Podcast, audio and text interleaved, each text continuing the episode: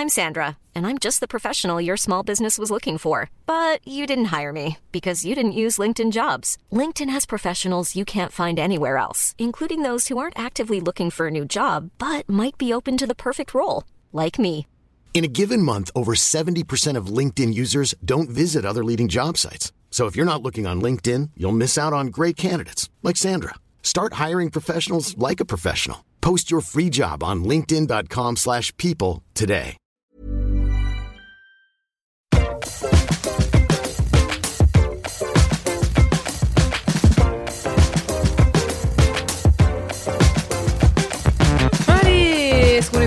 Est parti On est parti. Allez, bienvenue dans l'épisode 31 de Laisse-moi kiffer. Laisse-moi kiffer, c'est quoi? C'est le podcast du kiff et de la digression, aka à la pistage des podcasts français. Respire. Ah, waouh Je suis impressionnée. Incroyable. C'est pas mal, hein Vous savez qu'on n'a pas eu de jingle des gens Ah non, tu déconnes Personne Non, Je attends, suis déçue. Vous me Je suis décevez. déceptionné. Je suis la meuf qui ne Bah. fait jamais aucun jingle et je comptais sur vous pour ne jamais être obligé d'en faire parce qu'on aurait pu passer les vôtres et vous en avez pas envoyé. Mais attends, je suis choquée. Y a pas Naël qui t'a envoyé un jingle? Alors Naël peut-être, je sais pas. Il m'a dit j'ai envoyé j'ai fait un jingle pour email laisse-moi kiffer. Il est dans le noir et tout. Il s'est donné le pauvre. Il va encore dire que. Il est dans le noir et tout, ça veut dire qu'il me l'a envoyé où ça? Il me l'a envoyé sur Facebook et- ou un truc dans le Je genre. sais pas, moi. Peut-être. je ne sais pas. Pas à l'adresse. euh, Bon, il te le renverra pour la semaine prochaine. L'adresse qui est laisse-moi kiffer être mademoiselle.com. C'est Ah vraiment genre. oui, ah bah non, il a pas envoyé là, Bah je voilà. pense. Voilà. On a vraiment créé une adresse mail. Euh, mais si, il y a une personne qui m'a envoyé, c'est Tom. Alors Tom, euh, j'ai pas écouté encore, mais je sais qu'il m'a envoyé un message pour me dire qu'il les avait envoyés. Donc euh, c'est lui qui a eu l'idée, c'est lui qui a fait. Donc déjà, c'est Ah. un bon pas. Merci, ah oui, merci, Tom. Donc euh, je vais faire des jingles et puis s'il y a des jingles de Tom, je les rajouterai. Ça sera Yes. double jingle. Trop bien. Trop bien. Ça vous va J'ajouterais que Tom est un prénom que j'aime beaucoup. Ok. Parce que ça me rappelle le fromage. Le fromage. Et j'adore ça. Oui. Ouais, je me disais la même chose. Je me disais, on doit avoir la même chute. Ah mais les très deux bon. dalleux quoi. Ouais, c'est clair. Je vous ai dit, je sais pas si je vais être concentrée, je pense qu'un truc c'est de bouffer là. Mais euh, Ouais. il y a, quand j'étais plus jeune, il y avait des prénoms qui me faisaient penser à de la nourriture et par exemple Baptiste, ça me faisait penser à un croissant. Voilà. Moi. Nicolas, Nicolas, ça me faisait penser au chocolat. Non mais ça c'est parce que c'est trop facile, c'est parce qu'il y a Ola, tu vois, c'est nul. Cola. Ouais mais c'est nul. Bah Mais ça non me parce faisait que pas- aussi à la, à ce qu'à la Saint-Nicolas, on mange du chocolat. Ouais, en tous les cas c'est trop facile quoi. Bah ok. Bah, désolé. Pas comme ça qu'on Donc excuse-moi la règle d'être- c'est qu'il faut que le prénom n'ait aucun lien avec C'est l'ingrédient. clair, Baptiste et les croissants. Sinon ça marche pas. Bah il faut que ce soit un vrai truc moi Baptiste. Parce pourquoi que Tom Parce et le que- fromage c'est littéralement le même mot. Mais là ça marche. Oui, là, c'était Non pas mais là c'est facile. parce que bon ça m'a donné faim sur le moment mais c'est pas vraiment un truc que j'associerais. Mais tu vois par exemple pourquoi Baptiste ça me faisait penser à un croissant c'est parce que c'était le, le serviteur de Picsou et en fait il lui Hein servait tout le temps des croissants le matin sur un sous une cloche et donc j'ai associé Ah. euh, les croissants avec ce connard de Baptiste là et euh, résultat bah maintenant euh, pour moi c'est ça. Serviteur de Picsou. Il est un type un grand flandrin euh, frisé qui lui euh, qui s'appelle Baptiste voilà. Oh là, j'ai pas du tout ça. Euh, on était où? Baptiste, le croissant, euh, Picsou, très bien. Tom les et jingles. Tom. Tom qui a fait des jingles, c'était ça. Je cherchais d'où ça venait. On a Euh, digressé. Real quick. Eh bien, écoutez, je pense euh, qu'on peut déjà commencer avec les commentaires de nos chères auditrices et auditeurs. Euh, je n'en ai qu'un personnellement, mais vous, vous en avez car euh, vous êtes préparés autant que moi. Euh, et donc, il y a Romane qui a envoyé un message en disant sacrilège. Je le fais pareil qu'elle le fait. J'imagine qu'elle le fait comme ça. Euh, le schnitzel est autrichien et se mange non pas avec de la choucroute, non non non non non non non, mais avec une salade de pommes de terre. Bisous d'Autriche. Donc déjà, salade Une kartoffel salade. La salade de pommes de terre. Ah, ah c'est ça kartoffel salade. ouais. Je traduis pour vous autres mécréants qui ne parlaient pas l'allemand. Mais d'ailleurs, c'est à peu près l'une des seules salades disponibles en Allemagne ou en Autriche, car a C'est priori, ils vrai. savent pas faire de salade avec des Ils ont légumes. la salade de viande aussi. Globalement. La salade du de cervelas et du fromage. c'est- Il y a pas de C'est légumes. vrai que c'est. Gross. C'est pas ouf. Je préfère la Mais salade c'est de pommes de intéressant, je ne savais pas que c'était autrichien et non pas allemand. On aura appris quelque chose. Elle a dit bisous d'Autriche. bisous. De...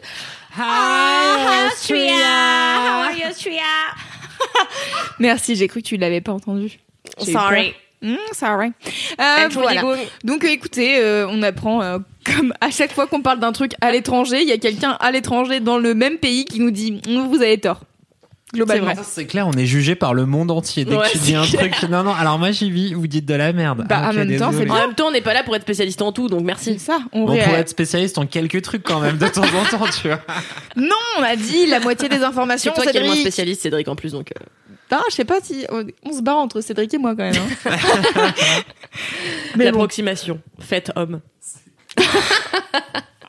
Mais c'est bien d'être approximatif. Après, on apprend des vrais trucs quand les gens nous envoient des messages pour nous dire Ouais, c'est pas vraiment ça. En C'est fait, est-ce qu'on le c'est- ferait pas un peu exprès pour laisser l'opportunité aux internautes euh, d'avoir une place dans ce podcast? Mais tu as tout révélé, Kalindi. Nous Notre sommes spécialistes de tous les sujets et nous nous mettons au niveau de notre audimètre. Voilà. Ça les aide à se sentir un petit peu flattés. Le plan La satanique pire révélé. personne. Est-ce que vous avez d'autres commentaires, vous, du coup? Ouais. Ouais. Oh là là, chacun en a un, c'est beau. Faut Je l'ai. fasse ça à chaque fois. chaque fois, oui, tout à fait. Bon bah voilà. J'ai un message de Eliora qui m'a écrit. Alors c'est pas euh, une question, mais c'est un commentaire chou. D'accord. Salut Mimi, je suis une lectrice de Mademoiselle et j'ai récemment commencé à écouter Laisse-moi kiffer. J'ai écouté celui où Louise dit qu'elle adore les briques rouges de Belgique. Meilleure chose. Puis celui où Fab fait référence à Marion Seclin quand elle dit que si tu aimes un truc sur internet, il faudrait plus souvent oser le dire au créateur. Donc je fais d'une pierre deux coups avec ce message parce que j'adore écouter Laisse-moi kiffer et parce que j'habite à Sheffield en Angleterre. Oh my et cette God. Hello, England. How are you, England? et cette ville a beaucoup de maisons en briques rouges, donc je pense beaucoup à Louise en marchant dans les rues. Voilà, je vous aime beaucoup. Meilleure personne. La meilleure Merci. Eliora. T'as un très joli prénom, Eliora. Bravo. C'est Très joli, beau, Eliora. Eliora. De hurler Ça te penser à de la bouffe ou pas? Eliora, non, ça me fait penser aux autres connards là qui chantaient. Ah, Power Ah mais non mais non. Ah, mais non, Putain, j'ai une super blague. Attends, je la trouve plus. Ok, Parce que L'autre jour, je mangeais un truc et je me suis dit, c'est trop la musique des rats qui colle avec ce plat. C'était quoi? Ah oui, c'est ramen. Ramen au rat. Personne qui fait mais Ah, des. C'est chaud. J'adorerais dans habiter dans ta tête. tête, putain. Il doit se passer tellement de choses. Bah ça ouais. me fascine. Parfois, il se passe rien du tout aussi. Hein. Comme tout à l'heure, je suis allée voir un film, il se passait rien dans ma tête. Voilà. bruit blanc. J'espère qu'on sera partenaires. Je vous dirais pas quel film ça ni quel distributeur. Voilà. c'est bien, bravo. Euh, ton commentaire, Kalindi? Ouais, désolé, ça va paraître super prétentieux. On aurait dû inverser, j'aurais dû lire le tien. Bah, Et grave. faire genre, quelqu'un m'a écrit de l'amour pour Kalindi. Bah tiens, Cédric, fais comme si on te l'avait envoyé à toi. mais si ça s'adresse à toi. Ah oui, ça n'a pas de sens. Salut, Kalindi. Je t'envoie ce message pour te dire que tu es mon gros kiff de cette année. J'adore ce que tu fais, j'adore ce que tu es. Je ne loupe pas un seul laisse-moi kiffer. Big up à toute l'équipe quand même, c'est gentil. Merci des gays, mais mercredi, un mercredi sur deux, bien évidemment, car vous êtes les meilleurs. Avec Ah, vos mais- et vos vides bolos toujours plus dingues les unes que les autres. J'ai réussi à convertir mon mec qui est devenu terriblement accro. Bref, je veux que tu sois ma meilleure copine. Continue de me faire rire. en Ma meilleure amie. Si fort. Ne change rien. T'es au top. Signé ta plus grande fan, Louise. Un message. C'est toi, Loulou Un message passionné. Merci beaucoup, Louise. En plus, t'as une très belle photo de profil. Voilà. Par contre, alors je tiens à préciser un truc sur euh, sur les différentes équipes. Ah, euh, Enfin, genre, vous avez le droit d'avoir des préférences, mais merci d'arrêter de nous le dire et de nous l'étaler sur la face, car vraiment c'est très peu agréable. Enfin, moi, je fais partie des deux équipes, tu vois. Bah là, il y a quelqu'un qui dit un mercredi sur deux, car vous êtes les meilleurs, et je suis là. Arrêtez. Tu vois, Ah, ok, dire je l'ai pas entendu. Je l'ai pas, J'avais pas compris je ça l'ai pas comme ça, entendu moi, comme genre, ça. non euh, plus. vous êtes les meilleurs, euh, mais pas par rapport à l'autre Oui, équipe. Genre, je vous êtes les compris best. euh, mode genre, ouais. D'accord. c'est comme ça. Bon, Faut bah, pas créer de la rivalité là où il y en a pas. Mais du coup, moi j'ai l'impression que des fois, les gens ils sont là, non, mais moi je préfère cette équipe-là, mais moi je préfère cette équipe-là. Je suis là, venez, on s'aime tous, on est, c'est tous bien. Ouais, mais c'est un peu comme le bonheur. une, Mais- une ligue de sport. Les gens, ils ont leur. euh, Mais ont ils leur ont le droit d'avoir leur préféré, je demande juste ils à ce qu'on là. me le dise pas, moi. Parce que Loulou, elle est dans les deux, donc c'est pas sympa. C'est comme si on lui disait, t'es moins cool quand t'es pas avec Putain, telle et telle vrai. personne, tu vois. Alors que Loulou, elle un est peu uber cool tout le temps. l'Alsace-Lorraine, quoi, et on se partage. euh, Bon Louise, du coup t'as écrit un super message, tu viens de te faire engueuler, désolé. Moi je t'aime beaucoup Louise, merci d'avoir dit que tu nous préférais.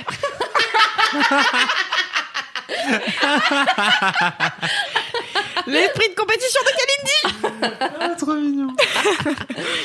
Euh, a-t-on un autre message? Oui, Cédric, Oui, moi, oh là là. Alors, du coup, c'est Sarah Sita. Tu veux que je le lise? Parce que tu lis très mal en tu plus. veux, vas-y, ouais. Merci Cédric d'avoir lu un message avec Elle est beaucoup d'attention. agréable, cette Tu es quand personne. même la meilleure personne. Big up, laisse-moi kiffer, vingt- hashtag 29. Ma mamie s'appelle Sultana. Trop bien. Et effectivement, c'est très stylé. Des bisous. Putain, trop cool. Voilà. Une- Tu lis extrêmement bien, Kalindi, c'est fou, c'est dingue. J'étais dans le message, je me sentais vivre ce message. Non, mais attends.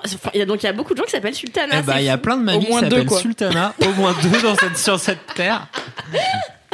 Mais en vrai, c'est quand même, c'est quand même ouf parce que là, dans le dernier épisode, donc le, je faisais le commentaire sur euh, quelqu'un qui avait dit ah Fréra, c'est justement la ville d'où viennent, euh, tu vois, genre toute ma famille en Algérie. Et deux semaines après, t'as ah Sultana, c'est le nom de ma grand-mère. En fait, quoi que tu dis ici, ça, ça, Ça résonne tout le temps avec quelqu'un et c'est assez beau. Je trouve que c'est un peu la magie humaine. Notre monde est tout petit, nanana, nanana. Mais tu sais que le monde est tellement. Non, mais vas-y, on s'en fout. Pardon. Non, vas-y, Non, ça, non, non, ça non, commence non, mais c'est pas Tu sais intéressant. Non, non, ça va durer trois plombs, ça va être chiant. Pardon. Vraiment. Elle pense à Loulou au montage. ouais, je suis vraiment bon, la pauvre. Moi, j'ai dit euh, dans. Bon, bref, ouais, pareil. Je vais pas le dire parce qu'en fait. Voilà, coupons ce moment. L'épisode où on commence des trucs qu'on finira jamais de dire. C'est clair. Et je vous propose un jingle euh, des mini-kifs. Vous êtes prêts? 3, 4. C'est le jingle des mini-kifs de Laisse-moi Les mi-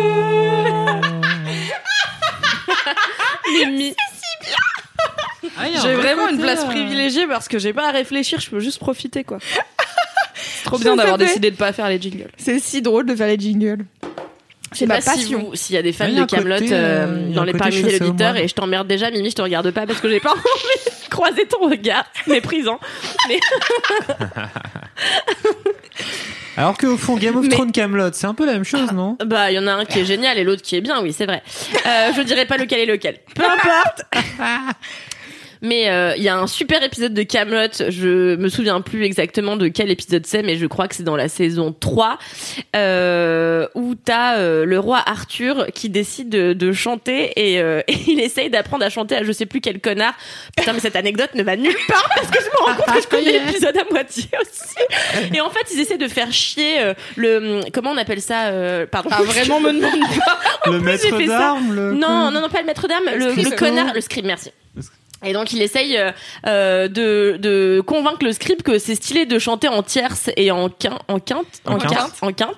Et euh, sauf que lui il là, mais arrêtez, c'est vraiment l'enfer votre bordel et tout. Et ça, ça a l'air nul à chier quand je le raconte comme ça, c'est vraiment de la merde. Mais c'était Alors que Camelot c'est tellement bien en voilà. vrai que Alors, tu racontes mal, c'est dommage. La la la la la la la la. Sire, qu'est-ce que vous en pensez?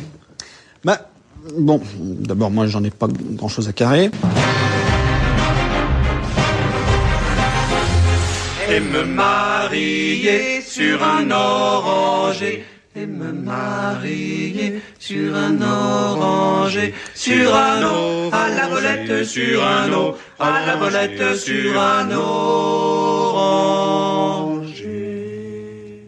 Mais l'acteur du, script, il vit euh, dans mon quartier. Et je le, Mais je, le- génial je le croise quand je vais au Franprix acheter, acheter des, du jeu- d'acheter des Ce conneries. grand acteur qui Voilà. est resté dans toutes les C'est ça. Putain, mais la meuf. Je me souviens bien du script. le grand Flandrin là un peu dégarni Oh, la mais langue de il y a vraiment une tronche de chaussée au moine tu vois Mais oui, grave. mais oui, mais complètement. on l'enverra à cette chère personne qui On lui fait des bisous s'il nous écoute. bisous sur ta calvitie Mais. ok. mais c'est un de ces Est-ce que tu veux donner Bah une ouais. vraie info sur Camelot?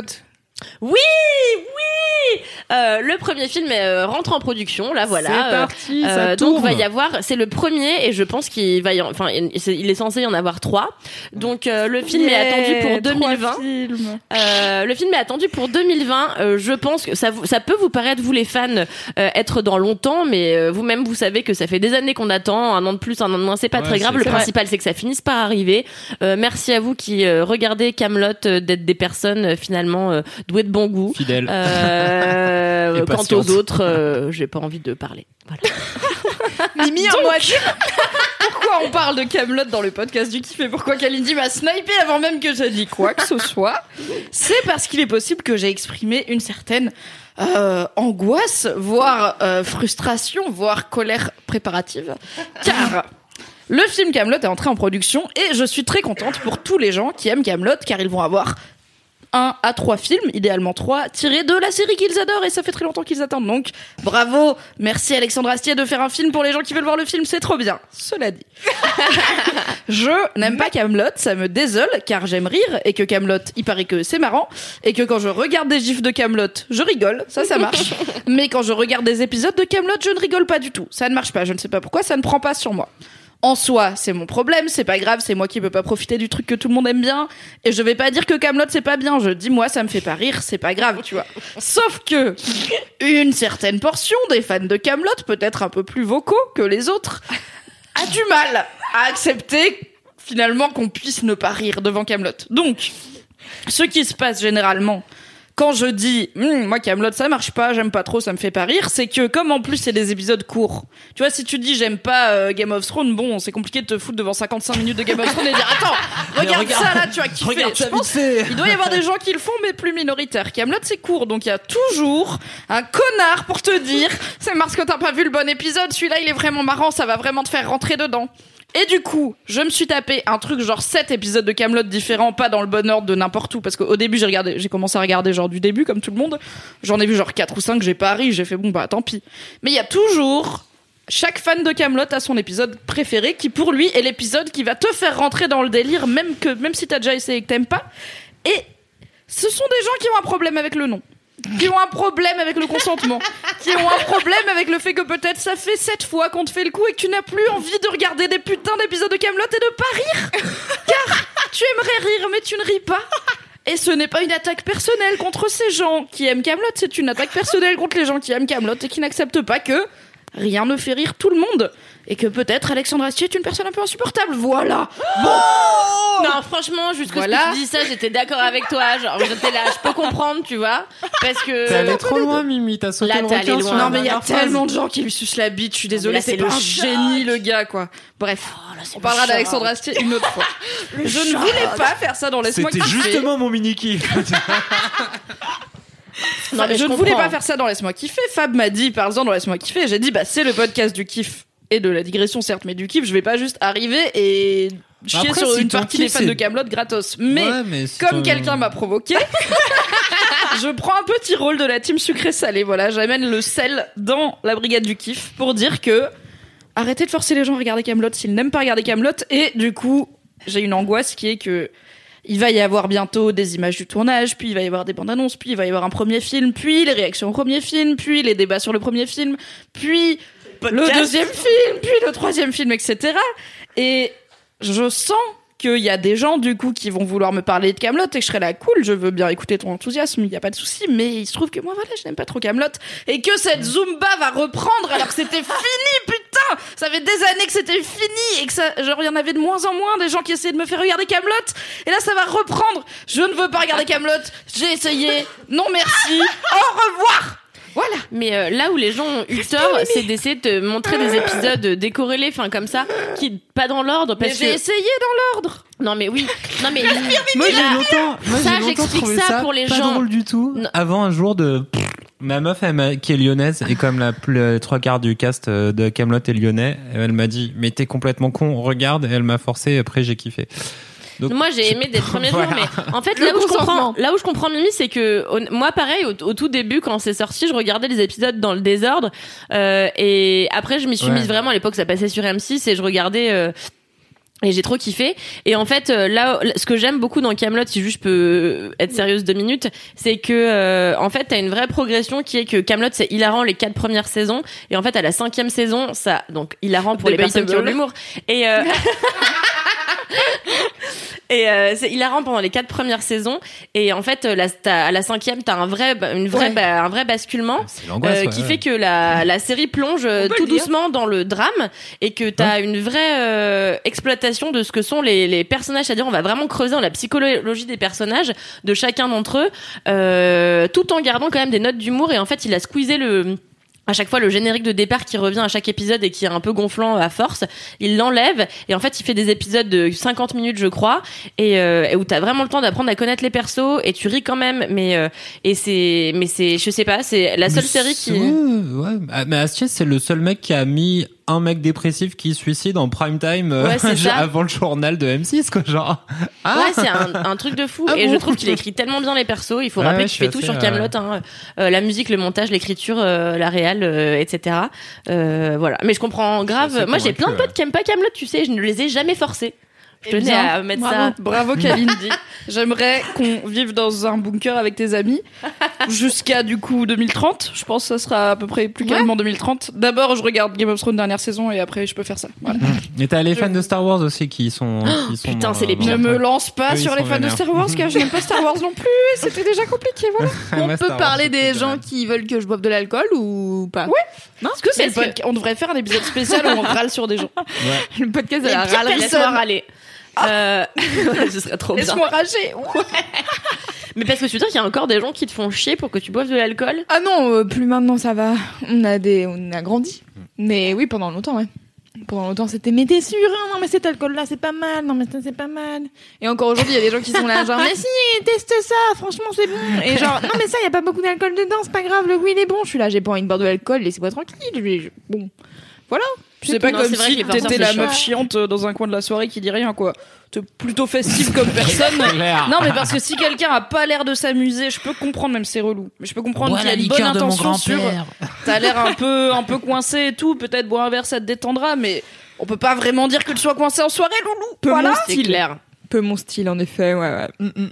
Mais d'où vient bon, toute voilà. cette joie de vivre et cette euh, faculté à. Elle boit pas d'alcool, la- Ça vient pas de l'alcool, d'où ça vient Comment t'as la teuf dans le sang, Loulou, en toute occasion? Eh bien, une fois, j'ai dit à mon père que euh, je pensais qu'il avait trop bu quand euh, il était enceinte, puis après, je me suis rendu compte que c'était pas lui qui était enceinte. C'est tellement coup, bah, mignon. Voilà. c'est tellement. Quoique aux États-Unis, on dit we're pregnant et donc euh, les hommes peuvent dire qu'ils sont aussi enceintes et ça, ça inclut donc les deux les deux Oh. membres de voilà Ok, de la famille. très Bah très voilà, bien. sûrement mon père était bourré pendant que ma mère était enceinte, donc ça a dû influer. J'en sais rien. Parce que souvent je dis, euh, tu sais, genre que je suis tombée dans la marmite comme Obélix, quoi.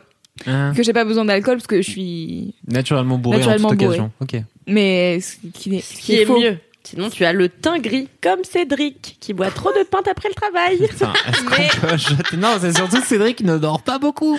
Pauvre Cédric. il a le teint gris. Mais Il a vient une de belle s'hydrater, peau, en plus. Une belle peau toute douce. C'est Elise qui l'a dit. Oh. Tu peux embrayer sur les mini-kifs, comme ça, ça me fait une transition. Ouais. On, on peut dire que c'était nos Parce qu'on a fait le, On, a, fait le jingle, mais après on a parlé de trucs et râlé. C'est l'heure du mini-kiff, mini-kiff, mini-kiff, mini-kiff, mini-kiff, mini-kiff, mini-kiff, Bah ok, ouais. donc on, on embraye sur les mini-kifs, Vas-y. c'est officiellement le moment des mini-kifs. Vas-y, Donc. Élise vient d'hydrater la peau de Cédric et elle a dit qu'il avait une peau toute douce et elle lui a massé le visage et apparemment c'était très agréable. Très bien, trop bravo. bien. Élise Francis, que vous avez entendu dans le dernier épisode de Laisse-moi kiffer, l'épisode 30. Tout à fait. Et il se trouve Ah, que pas en fait. non, Bref. c'était pas le, C'était le 28. Ouais. Dans la team sucré salé. Ouais. Et il se trouve que Élise Francis est mon mini kiff car c'est un mini kiff pour beaucoup d'amour. Élise Francis et Marie Chanchon de Mademoiselle que vous avez aussi entendu dans je sais plus quel épisode de Laisse-moi kiffer car ça date euh, sont mes mini kiffs car elles s'en vont de Mademoiselle et à l'heure où nous tournons elles ont déjà entamé leur pot de départ à- auquel nous allons les rejoindre Oui. pour boire l'intégralité des pintes et des verres d'eau pour Loulou ou autre soda non alcoolisé. Pour avoir le Et, teint euh, gris. Hein Pour avoir le teint gris. oui, pour avoir le teint gris dès demain. Et donc, Élise Francis, qui était responsable mode et créativité do it yourself en général sur Mademoiselle, et euh, Marie Chanchon, qui était à la régie commerciale et qui nous chopait les partenariats culture, donc notamment cinéma avec Kalindi, euh, s'en vont en même temps de Mademoiselle. Et c'est mes mini kiffs, même si je les aime beaucoup, mais c'est juste que c'était bizarre, je trouvais, d'en faire un gros kiff, car je suis chelou. Voilà. Euh, Mon gros kiff, c'est vont- qu'elle se casse, ouais, Ouais Non, elles vont me manquer. Et euh, alors, Marie Chanchon, j'ai un peu moins bossé avec elle puisque Élise était dans la rédac, donc je vais un peu plus parler d'Élise. Euh, je suis très contente d'avoir euh, croisé Élise sur mon chemin car euh, elle m'a beaucoup. En fait, moi, je suis pas du tout une personne euh, manuelle, n'est-ce pas Créative. Tout- Enfin, Ah, si, créative, si. créative. Le truc, c'est que j'écris des articles, mais à part ça, enfin, je fais pas de fiction. Avec je tes fais mains, pas- quoi.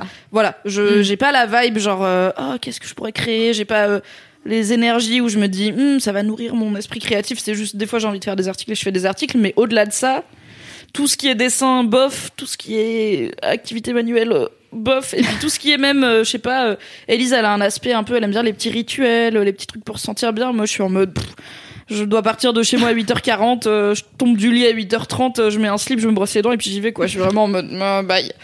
Et du coup, je suis très contente d'avoir croisé Elise car euh, bah déjà c'est une personne chouette et euh, j'aime beaucoup toute sa vibe euh, créative et rituelle. Donc elle a fait des vidéos sur le bullet journal notamment, qui est un truc auquel je n'arriverai jamais à me tenir, mais j'aime trop la voir faire déjà parce que c'est hyper apaisant et je trouve qu'elle a un rapport très sain à tout ça. Et alors, je dirais pas qu'elle m'a donné envie de me mettre au do it yourself parce que parce que j'ai la flemme. Mais euh, principalement. Mais si t'avais pas la flemme, tu pleurais. Mais en tout cas, elle m'a, elle a rendu ça beaucoup plus accessible pour moi parce que pour moi, c'était vraiment un truc de meuf sur Pinterest euh, qui a genre pas de travail déjà dans sa vie, qui a vraiment que ça à foutre de faire des putains de collages parce que j'étais là, mais ça prend hyper longtemps vos conneries pour faire des gâteaux arc-en-ciel quoi, et euh, ou faire des boulets de journal ou bien dessiner, bien avec du beau lettering et tout. Et en fait, Elise, elle rend ça hyper accessible et je l'ai vu faire des trucs. euh, je l'ai vu faire des trucs et rater déjà. Je l'ai vu et rattraper ce qu'elle avait raté. Donc c'était ah ok. Donc c'est pas la science infuse. Je l'ai vu euh, faire des trucs rapidement où c'était juste bon bah je vais faire un petit machin là comme ça j'ai un quart d'heure. Je vais créer un truc genre normal Mm, au lieu bien d'aller fumer une clope. ok. I guess.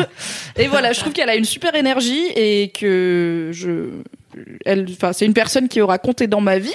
Et je sais pas si elle le sait, donc je lui dirai d'écouter cet Oh. épisode de Laisse-moi kiffer, mais après elle va pleurer. Et du coup, je serai fière car j'aurais gagné. car elle a déjà pleuré quatre fois aujourd'hui à l'idée de partir et elle va Ah, vraiment me manquer. Et je pense que je lui ai pas dit, donc je lui dirai ce soir après deux pintes. car j'ai un peu du mal des fois à dire les émotions. L'abus Mais d'alcool je est dangereux suis- pour la Oui. santé. Avec mon.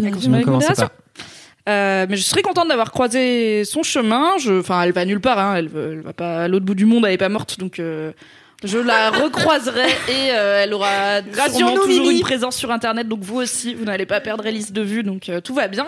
Mais voilà, ça va me faire un petit quelque chose de pas voir sa bouille euh, arriver euh, tous les matins et de faire des vannes sur l'Alsace. Donc euh, Elise et Marie Chanchon sont mes mini kifs car je les Ah, aime fort. trop chou. Trop bien, on les Voilà. aime trop. Oui, Vous allez trop nous manquer. Oui. tellement. Je suis vrai. triste. Chaque fois qu'il y a des gens qui partent de cette rédac, je suis triste.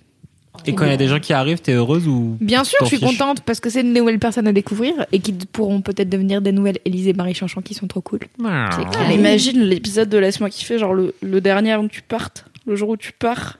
Ça Ouais, être un je dis pas ça là. Putain, la bande, euh, Parle pas de un ça, jour. Tu parles pas comme ça. Mimi. On aura abandonné Laisse-moi kiffer avant que je parte. Euh, jamais, vas-y, dis pas ça, on va pas abandonner Laisse-moi dis jamais, qu'est-ce qu'il y a Les gens, ils vont stresser. Dans trois mois, non, je rigole. C'était le dernier épisode. Salut, c'était sympa. Drop mic. Tac. Euh, Il voilà. faut rester. C'est trop chou. C'est Ouais, trop c'est trop mignon. C'est triste aussi. Moi, j'aime bien quand les mini c'est des gens. Ouais, mais en fait, c'est triste, mais euh, comme c'est des gens qui vont vers d'autres aventures et d'autres trucs. Et... Ouais, c'est la fin d'une période, mais c'est le début d'une C'est nouvelle ça ère. quoi, c'est comme des petits saumons qui trouvent une nouvelle cascade à remonter, tu vois. Ils sont genre, oh bah je suis déjà, j'ai déjà monté cette cascade, je suis arrivé tout haut, tant, maintenant j'ai envie de nouvelles aventures. Du coup ils sont là genre, Ça a l'air trop chouette quand on parle d'être un saumon. Bah je pense que c'est plus cool d'être un saumon qu'être. euh, Bah en fait, si tu réfléchis bien, comme il y a plus d'ours quasiment, c'est pas mal être un saumon parce que t'as très peu de prédateurs du coup, à part, euh, enfin, quand t'es un saumon part sauvage. À part le resto japonais, non. Mais en fait, euh, nous, on les Et élève, euh, on en fait surtout des élevages de saumon. Donc le saumon sauvage, Oui, il y a peu de saumon bon, ça se pêche bien sûr, on en, on en consomme, mais c'est extrêmement cher. Donc finalement, est-ce qu'il y a beaucoup de consommateurs pour les saumons sauvages? Non Je préfère pas m'engager sur cette voie-là, Cédric. Si quelqu'un a des datas sur la consommation de saumon sauvage et le- les prédateurs naturels, N'hésitez pas à envoyer un message à des datas de saumon at mademoiselle. La meuf qui essaye d'inventer une adresse mail en direct était. euh, J'ai perdu tous mes mots en même temps, tu vois. Ça n'avait aucun sens. Est-ce que Kalindi, tu veux faire ton mini kiff Tu veux faire ton mini kiff Ah, Tout à euh, fait. Peut-on cependant faire une pause de 15 secondes? Ellipse de 15 secondes ou presque. On aurait dit moi qui parlais. Mimi vient de me raconter l'anecdote où elle me dit j'ai bien aimé euh, l'épisode euh, dans euh, 10% euh, où euh, ma, machine et machine elles sont à Michel Drucker. déjà j'ai dit Virginie et Fira et Ramsey, ok, je me souvenais, et j'ai dit oui, ils étaient à Michel Drucker, comme si j'étais ma mère. 128 Disait, T'as vu ans. machin à Michel Drucker D'ailleurs, vous saurez que mon père fait régulièrement du vélo avec Michel Drucker. Eh oui, tout à J'adore cette info Eh mais tu veux pas genre qu'il lui demande de faire une je sais pas je réfléchis à un contenu pour notre Insta tu vois mais de ouf Bah, une vidéo pour laisse-moi kiffer avec Michel Drucker qui dit euh, touchez-vous bien le kiki Oh, est-ce que ce serait pas la meilleure chose, Michel Drudru Michel Drudru qui dit Touchez-vous bien le kiki Oui.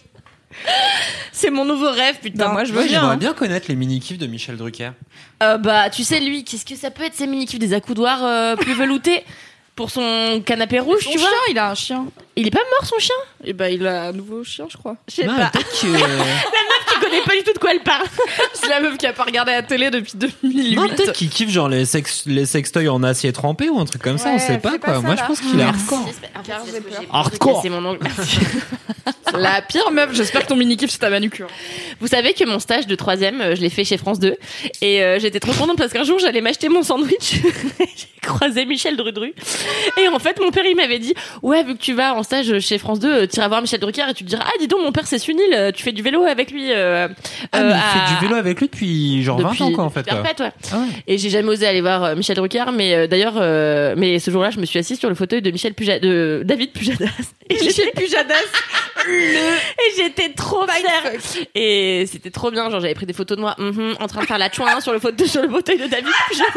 T'as encore ça? J'ai envie, j'ai envie de, de crowdfunder quand même. Hein. un photoshoot de photos sexy de toi sur le canapé de Vivement Dimanche.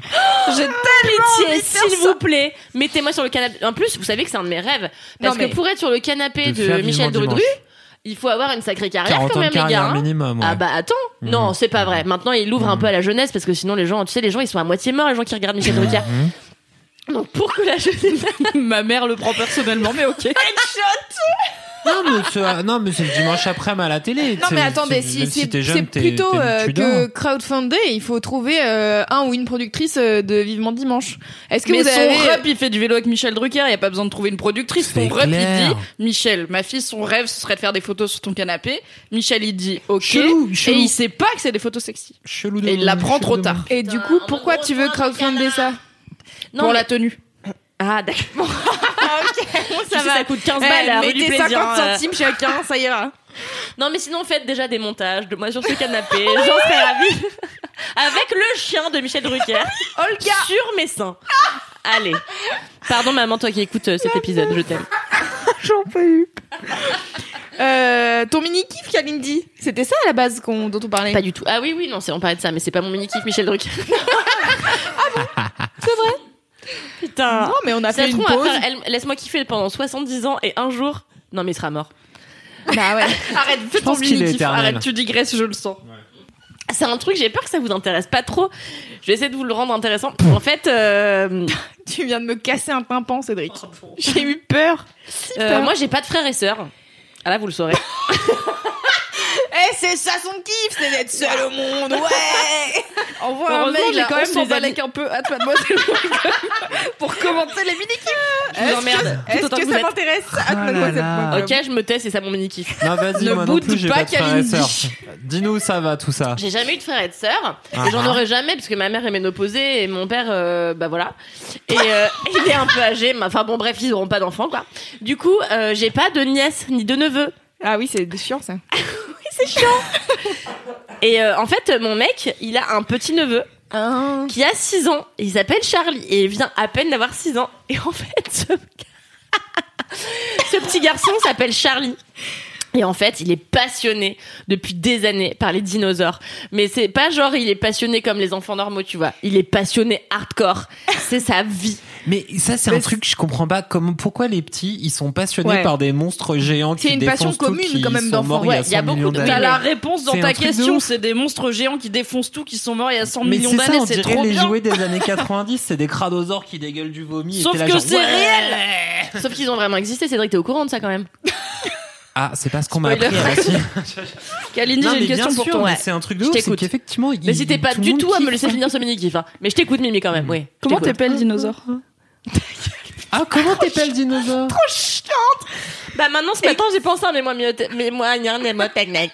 Attendez, expliquez-nous cette blague euh, private. Écoutez, ce matin même, j'entends Kalindi pester en tapant sur son clavier, ce qui lui arrive régulièrement, et elle dit juste « Ça me saoule, le dinosaure, je sais jamais comment l'écrire, il est où le O, putain ?» Donc Kalindi ne sait pas s'il y a d'abord O et puis AU, ou d'abord AU et puis O, donc Si, je y a voulais voir... d'abord O puis AU puisqu'on dit dinosaure et non pas dinosaure. Voilà. C'est ça ton moyen de Sauf au Québec où on dit Ah, j'ai bien vu les dinosaures. C'est- Au revoir. C'était sympa. Salut tout le Hi monde. Québec, Allez. sorry Québec.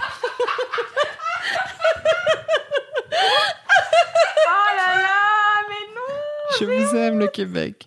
Sorry Québec, Je sorry me for souviens. Cédric. Et bah voilà, bah c'est bien. Non mais on a le malaise du jour, c'est bien. Il faut en avoir un par épisode au moins. Ah donc Mais c'est souvent Cédric quand même. Hein. Ok, à toi Kalindi. Alors, C'est pas tu as déjoué mon piège. Merci. Donc, ce petit Charlie Chou, euh, il vient d'avoir 6 ans. Et en fait, euh, la- donc euh, pendant Noël, mon mec est rentré euh, dans sa famille euh, chez toi, là, comment ça s'appelle euh, L'Alsace. L'Alsace. Bretzel. C'était à ça d'être raciste, mais c'était le bon côté de chez moi, donc ça va. Je sais que ton mec, bon, il est un peu basané aussi, quoi. Non, c'était le côté, voilà. C'était le bon côté. euh, je crois. Strasbourg ou Casablanca Et, euh, et donc, euh, le gosse, euh, Charlie, il vient le voir et fait Oui, donc euh, j'ai inventé une nouvelle histoire de dinosaure. Et euh, il, il lui raconte. Et Nal lui dit Non, mais attends, mec, à ton niveau là, il faut que t'arrêtes de me parler des dinosaures. Il faut que t'écrives un bouquin sur les dinosaures. Et là, le gosse, ni une ni deux, se saisit d'un cahier et d'un stylo. Parce que le mec veut être scénariste de films de dinosaures, c'est précis quand même. Ah oui. Et là, il se lance Mais il y a dans un, un, vrai marché, ouais. Hein Il, peut, il y a un vrai marché. Il y a un vrai marché, ouais. Et, euh, et il se lance dans un screenplay de euh, dinosaures et ça s'appelle Jurassic Dinosaure. Et donc sur la première Déjà, le titre. Michael Bay direct. Jason la première Statham, page. premier non rôle. mais le gosse, il est même pas en CP, c'est-à-dire que voilà, Ah ouais. il a appris à lire et à écrire avec sa daronne. Et donc sa première page c'est Jurassic Dinosaure par Charlie. Et donc après t'as une dizaine de pages où le gamin il a écrit une vraie putain d'histoire. Non mais vraiment c'est un délire avec des mots euh, un tout petit peu en un seul mot par exemple. Enfin c'est un c'est- c'est le truc le plus mignon de la planète. Et il a des personnages genre Jean-Baptiste Pic et des gens comme ça et tout. Attendez, j'ai pris des screenshots, je vais vous en lire un tout petit passage Oh oui. car le, le gamin maîtrise le passé simple. Et oui. Oh là là. Oh. Putain de merde, j'arrive pas à ouvrir mon télé. Comment on fait? Mais, Jacotte. mais Alors normalement là, j'arrive c'est très bien, excusez-moi. Magique où Kalindi bouge le doigt sur son téléphone sans qu'il ne se passe rien. Ah, c'est parti. Ah Ah, non, déjà, c'est beau, il y a des dessins et tout. Alors, je vous dis, il y a des. Le gars, il est un peu storyboarder aussi, ouais, quoi. c'est Ben ça. oui, quoi. c'est ça. C'est pas juste un scénar. Chapitre 1. Sur Ilas Norna, en fin d'après-midi, Owen Grady et Nathan Aliafi se promènent dans les bois. De ouf. Ils voient quelque chose qui bouge. Nathan recule terrifié, terrifié T-E-R-I-F-I-E-T. La bête, la bête saute, S-O-T-E, à, à deux mètres. Puis Owen se met, M-A-I-S, à courir de toutes ses forces. Un vélociraptor, la bête se met à poursuivre Owen. Owen, terrifié, trouve un pistolet enfoui sous les feuilles. Sous, S-O-U-E. Il tire sur le raptor, la bête s'excite, S-E-X-I-T-E. Puis se met à courir n'importe où. N-A-I-N-P-O-R-T. O-U-E. On dirait pas que tu te focuses sur les bons éléments de l'histoire. Owen a de plus en plus peur. Il court au parc. Pendant ce temps, P-A-N-D-E-N, S-A-S-T-A-N-S, en un mot. Pendant ce temps qu'il lâche le pistolet, la bête part quand il voit plus sa proie. Et Wow. ça, c'est génial. le début. Et franchement, On je- pourra le mettre peut-être en note du podcast Ah ouais, parce carrément. que ce roman est la chose la plus drôle qui me soit arrivée de lire cette année. Et je suis trop fière de mon petit neveu que donc je considère désormais comme mon petit neveu maintenant qu'il a du talent. Et euh,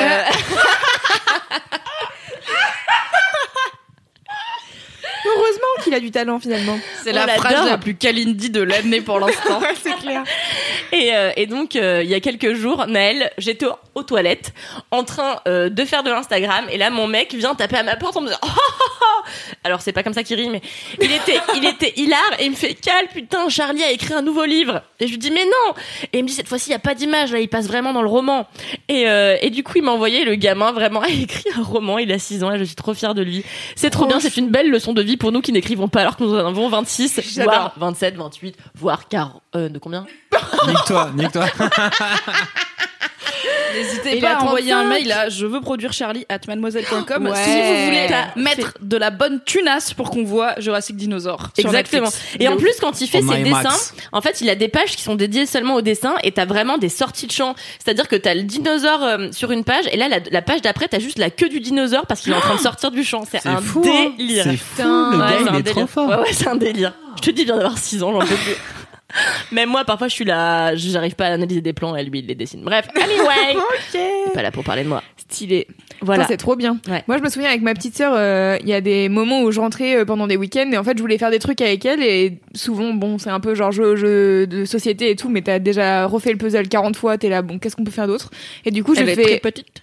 Elle était petite, euh, ouais, à l'époque là, elle a 10 ans, donc ça va, mais euh, mais pendant un temps, je cherchais des trucs à faire avec elle, et donc euh, on faisait ça. J'écrivais une histoire, elle me dictait l'histoire, et après euh, je lui laissais euh, faire la- le- l'album, tu vois, genre je lui laissais, lui laissais dessiner. J'arrive encore pas à parler, c'est quand même fou. J'ai vraiment un souci, bordel. Et, euh, et voilà, et du coup, euh, à chaque fois, je lui disais, tu les gardes bien et tout, parce que j'aimerais trop les retrouver euh, plus tard. Mais bon, après, euh, ils ont déménagé, donc je sais pas si mon père a acheté les trucs ou pas, mais j'espère trop retrouver ça et me dire genre, oh, c'était si mignon. Non, mais c'est clair, il faut trop conserver ces trucs-là parce qu'en plus, ça peut être des débuts de vocation et je pense qu'il faut encourager les enfants dans les vocations qu'ils ont même depuis tout petit, tu vois, et leur payer peut-être des cours et les Grave. encourager dans leur direction, quoi. C'est comme ça qu'on fait peut-être des si talents. jamais c'est Spielberg et que t'as gardé le premier storyboard Putain, je vais le Cher, les gars, ta retraite, elle est assurée. C'est clair. Trop bien. Bien sûr, on passe à la tunasse. Bravo, Mimi. C'est quoi ton mini-kiff, mon loulou, chat amour? Alors tout à l'heure, j'avais pas de, je savais plus trop quoi, et en fait maintenant j'en ai trop. Louise. Alors, euh, je pense que mon mini kiff, c'est euh, les mêmes absurdes. Mmh. C'est alors selon Fabrice Florent, euh, le degré zéro de la créativité, c'est pas drôle. Et euh, selon moi, tu c'est bien. C'est juste les gens qui comprennent pas l'absurde, quoi. c'est la meilleure chose au monde. Donc en fait, la dernière fois, je traînais sur Twitter parce que euh, je m'occupe de l'Instagram de mademoiselle.com. N'hésitez pas à aller euh, le suivre, mademoiselle.com sur euh, l'internet. Et euh, et du coup, je m'en occupe et donc je cherche des trucs à poster dessus. Et euh, je cherche dans les tweets euh, les meilleurs euh, retweets, etc. Et donc euh, je tombe sur un mec euh, qui euh, dit que les carbonara c'est mieux que les bolognaises. J'en Oh. fais un post Instagram, ça a très bien marché. Et je tombe ensuite sur les mêmes absurdes, c'est-à-dire mettre une phrase euh, à laquelle tu peux t'identifier facilement, genre euh, tous tous les mêmes de l'internet, quoi. Vous voyez à peu près, je pense que ce que c'est. Et euh, et ensuite, tu mets une photo qui n'a rien à voir. Et donc, ce qui est drôle, c'est que ça n'a rien à voir. Et donc, il faut trouver un truc assez idiot, assez absurde, pour que euh, vraiment tu te dises, mais quel est le pourquoi du comment, et que tu puisses pas trouver l'interprétation qui marche. Et le truc le plus marrant, je pense, c'est que Mimi ne comprend pas. En fait, c'est limite si je comprenais pas du tout, je pourrais être comme Fab et dire non mais c'est juste, enfin tu prends deux trucs aléatoires et tu les, enfin ça pourrait être un robot qui le fait, tu vois. Mais le truc c'est que des fois je ris et, des, fois, je ris non. pas. Mais comme ça n'a jamais aucun sens, chez App, pourquoi des fois je ris et des fois je ris pas Et ça m'énerve parce que du coup, le premier que t'as posté, c'est quand t'arrives pas à retrouver une bonne position pour t'endormir dans le lit. Je crois que c'est ça la phrase. Et c'est une image où c'est genre euh, un rocher qui dépasse de la mer. Bon. Oui. Et ça, je le comprends pas. Et du coup, ça me vénère parce que je suis là. Mais en fait, je, t'entends, toi, t'es morte de rire et vous connaissez le rire de Loulou. C'est le truc le plus communicatif du monde. Et je suis là, j'ai envie de rire avec toi, Loulou, mais j'arrive pas, je comprends pas. Et il y avait ce bon compte Juliette aussi, euh, qui est aussi passé dans Laisse-moi kiffer et qui était, mais elle roulait par terre. Et j'étais là. Ça fait deux jours qu'on s'envoie des faux mèmes sur Messenger. C'est Ce drôle. matin, je lui ai envoyé une photo. Je sais plus ce que c'était. J'ai tapé pipe. Ah oui, j'ai tapé pipe dans Google. J'ai pris la première photo de pipe que j'ai vue. Pipe le L'objet. de type Cédric ne rit tabagisme. pas. Je sais que c'est l'objet, mais c'est rigolo quand même. Et donc, du le coup, mot, il est marrant. C'est comme une bite d'amarrage, c'est marrant, même si tu sais que c'est pas vraiment une tub. Bon. c'est vrai. Et donc je tape pipe et puis donc je upload une image de pipe euh, sur euh, notre conversation Messenger et je dis euh, quand tu appuies 40 fois ah ouais en plus parce que alors attends il faut que je réexplique un autre truc c'est qu'il y a un compte de mème qui s'appelle Yougnat 999 Yugnat. Yugnat 80 999 où le mec il fait des mèmes en franglais. Donc euh, ce matin chose. je lui ai fait, je lui ai fait un mème en franglais. Je lui ai dit euh, When you wake up after euh, appuyer sur le bouton snooze euh, 40 times. Et, euh, et donc j'ai mis pipe avec. Et donc elle a ri. Et c'est drôle. Et c'est tellement nul à expliquer à l'oral car il faut le voir. Donc Ça s'explique pas surtout en fait. bah oui. Oui, et puis même quand tu le vois, des fois ça marche et des fois ça marche pas. Et tu sais Ouais. pas pourquoi. Voilà. Et Bah, donc, c'est sou- ça dépend souvent de l'image. Bah oui c'est ça. Oui, mais Si l'image est assez absurde, j'arrive c'est pas marrant. à déterminer. à quel point Mais c'est instinctif. Bah oui, bah voilà, c'est tout. Si tu rigoles, c'est que c'est cool. Si tu rigoles pas, bah tant pis. Ouais. Mais c'est dingue. Parce Et- qu'en vrai, j'ai essayé d'en faire plein du coup. T'en Et as fait un. Ils étaient marrants. C'est T'as que bien t'avais pas essayé, j'ai trouvé ça mignon que t'essayes à ce point-là. merci. je me- Je me sens humiliée, mais merci. Mimi, tu arrives dans cet âge un peu étrange où tu ne comprends plus ce que font les jeunes et du coup t'essayes quand même. Et c'est à la fois, c'est toi la vieille Mimi. c'est à la fois À c'est chaque fois tu dis que je mignon suis et un vieille, peu bah pas. c'est toi la vieille. Mais je suis plus vieille que toi, je le sais. Bah t'es encore C'est plus juste vieille. que, plus que plus. quand t'es Mais arrivé tu chez Mademoiselle, t'avais peu de connaissances d'internet. du coup, bon, Mais tu pas, un peu tata jacotte, quoi. Mais t'es pas encore aussi vieille que moi et tu verras, au fur et à mesure, tu deviens aussi mignon que pathétique en essayant de te raccrocher Super à ces choses. Une belle description de l'avenir. Mais non, mais en plus, genre, les, je- j'adore C'est les drôle. mèmes. Genre, vraiment, les mèmes, c'est ma passion. Et je sais que ça va hyper vite et qu'il y a plein de gens pour qui c'est dur à suivre et que des fois, t'arrives pas trop à comprendre ce qui est marrant et tout. Mais, genre, généralement, je suis bonne en mèmes. Et du coup, là, avoir des mèmes où je comprends pas. le- En fait, je comprends l'idée de. Ce qui, m'a... ce qui est marrant, c'est que c'est absurde. Mais je comprends pas quand ça marche ou quand ça marche pas. Ça marche quand c'est Yo c'est Squeezie avec une photo de boîte aux lettres de la poste. Je ne sais pas. si, c'est Mais je trouve ça hilarant, yo, tout le monde s'est squeezie avec une photo de boîte aux lettres de la poste. Je suis mort de rire, alors que quand tu trouves pas la bonne position pour dormir avec un rocher dans la mer, je ris pas. Tu vois? C'est- Cette phrase est sortie de ma bouche et ça m'énerve. Voilà. Mais bravo Loulou pour ton kiff. Un mec qui a mis un truc où c'était euh, genre euh, Cambay euh, te dit euh, tu me manques et c'est une paire de chaussures. J'ai trouvé ça tellement hilarant. C'est la meilleure chose. Et en fait, donc sous ce mec qui a fait ce mème qui avait rien à qui où il y avait rien de logique. En fait, il y a plein de gens qui ont répondu sur Twitter et donc c'était une file sans fin de même les plus absurdes et les plus cons et essaye- les mecs essayent vraiment d'être les plus débiles et de trouver le truc qui a vraiment aucun rapport. Et en fait, maintenant, j'ai compris comment ça marche, c'est-à-dire que trouve une image d'un mot random et ensuite t'essayes de trouver un truc qui a rien à voir Bah oui. en accroche. Tout Parce en que sachant si qu'il faut que ce truc il, co- il colle va- vachement avec euh, les trucs que tu fais vachement au quotidien toi, tu vois. Tu Quoi Bah en fait quand tu dis quand machin quand quelque chose, il faut que ce soit quelque chose que tout Ah oui. le monde euh, tu Auquel vois les gens peuvent partage euh, voilà. Oui, si Et tu dis à quelqu'un random euh, quand t'enregistres un podcast et que t'oublies d'appuyer sur euh, rec, bah les gens ils pas vont pas rire ouais. parce qu'ils sont là. C'est ça. Avec notre relatable. Donc je pense qu'en effet l'alliance des deux c'est ça qui fait un ton quart quoi. Ouais, c'est drôle, c'est hilarant. Voilà, donc c'est Envoyez mon- c'est mon vos kiff. meilleurs mèmes absurdes à laisse-moi kiffer at mademoiselle.com Ouais, pour on de en vrai sur Insta. ou at laisse-moi kiffer sur Instagram. Oui, sur Insta, c'est Ou sur euh, non sur on n'a pas de compte Twitter. Non, on n'a pas de compte Twitter. Ok. Donc at euh, Petrouchka sur Instagram. Non, sur Twitter. Sur Twitter, à Petrouchka, ouais. Mais Ouais, bon, ouais, voilà, vous voyez, Vous les mettez vous communiquez. voulez, mais comme ça on rira ensemble. Mais Ouais. j'ai hâte. Si vous faites des mèmes absurdes, je vais rire si fort. Et je vais aller voir Mimi. Et en fait, le plus drôle hier, c'était de d'avoir Juliette et moi en train de mourir de rire sur des trucs. Et Mimi qui était là. Mais pourquoi c'est marrant?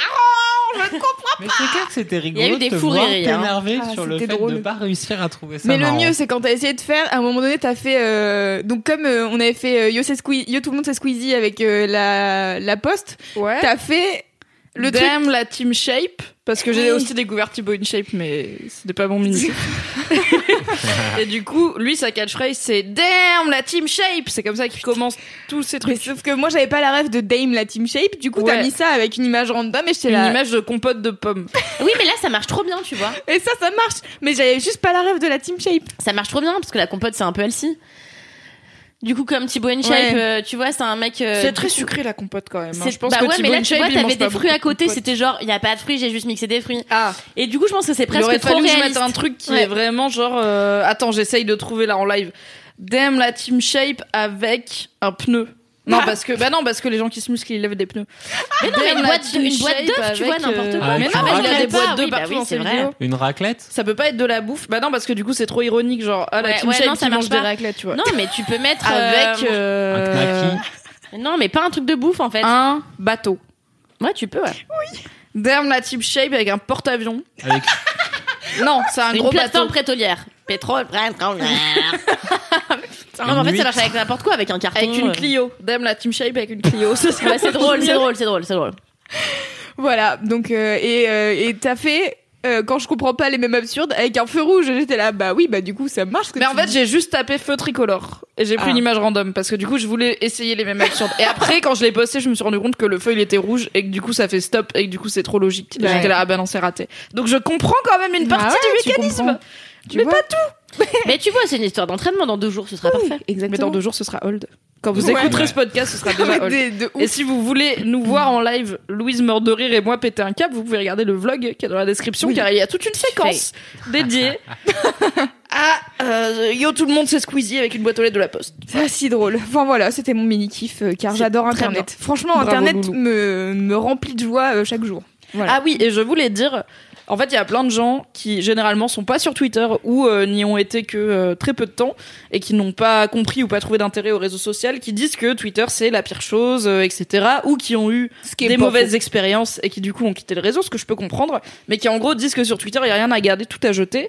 Et je suis désolée, mais Twitter c'est un des réseaux sociaux les plus marrants. Genre vraiment, je ne me marre pas sur Facebook, je ne me marre pas très souvent sur Instagram. Personne se marre sur Facebook. Non, mais tu vois, genre Twitter, c'est gaulerie en fait. Si tu choisis qui suivre, ou même que tu vas voir les tweets les plus populaires à- quand il y a un événement. Ouais. Sur, enfin, en France, mais on est tellement gaulerie, le Twitter Mais oui. français, il est trop marrant. Et je sais que quand il y avait eu la présidentielle, même Fab, Ah, qui n'aime pas Twitter, il avait juste été sur Twitter pour lire les top tweets pendant les débats présidentiels et il était mort de rire. Donc en vrai, sur Ouais. Twitter, on s'est rigolé et ce truc du même absurde, il est en France, enfin là, récemment, c'est sur Twitter oui. qu'il a pris parce que on se marre bien. Donc, vrai, si vous êtes drôle. sur Twitter et que vous pensez que tout le monde est relou et se tire dans les pattes et tout, peut-être Bah, suivez d'autres gens marrants. Change de follower. Tout à fait. Change de pote. Mais oui, c'est vrai. Non, et regardez, l'amour est, clair. l'amour est dans le pré avec les live tweets, c'est bien aussi. et Ouais. Colanta. Top chef avec les live tweets. Top Chef avec les live tweets, c'était bien. Putain de merde, c'est quand Top Chef là En avril. Ok. Non. Si, je crois comme Game of Thrones. Putain, les enculés, quoi. Attends, c'est pas lundi aussi Top Jon Chef Snow ou Cyril Lignac. Attends, elle vient de dire vois. euh, lundi, euh, Mimi Non, mais le Top, top Chef, c'est- ça sort le lundi, non? Ah oui, c'est mais lundi, c'est oui, en oui, avril, lundi. c'est genre en mars. En avril, il y aura Game of Thrones et Top Chef. Ah. Il va falloir choisir votre camp. Waouh. Parce que Non, Game of c'est Thrones, clair. c'est le lundi en France. Les œufs mollets Ok. euh, Voilà. au, euh, cuits au, au feu de dragon, quoi. Ouais Yes, Exactement, oh, la meilleure blague de Cédric pour enchaîner sur son mini Non, mais arrêtez, c'est toi qui prend trop cher aujourd'hui, le pauvre chaton. Meuf C'est toi qui lui as dit qu'il avait le teint gris pour zéro raison Alors qu'il est hydraté. Je suis hydraté de ouf. C'était mon mini kiff. Merci.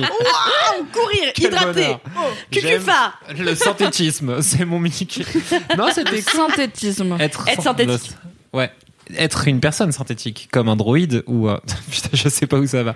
Ok, on arrête. Ouais Non mais vas-y, continue C'est. Euh... La personne est dans le désespoir le plus Tu veux que j'aille pisser Ça te laisse un peu de temps Non, en vrai, j'ai hésité entre plein de trucs, entre effectivement euh, s'hydrater la peau, parce que tout à l'heure c'était un moment un peu mignon. En vrai, c'est les grilled cheese, car j'aime manger. Ouais J'avais envie de parler de bouffe, car bouffer c'est la meilleure truc. J'ai découvert deux choses vraiment en travaillant à Mademoiselle toute cette année.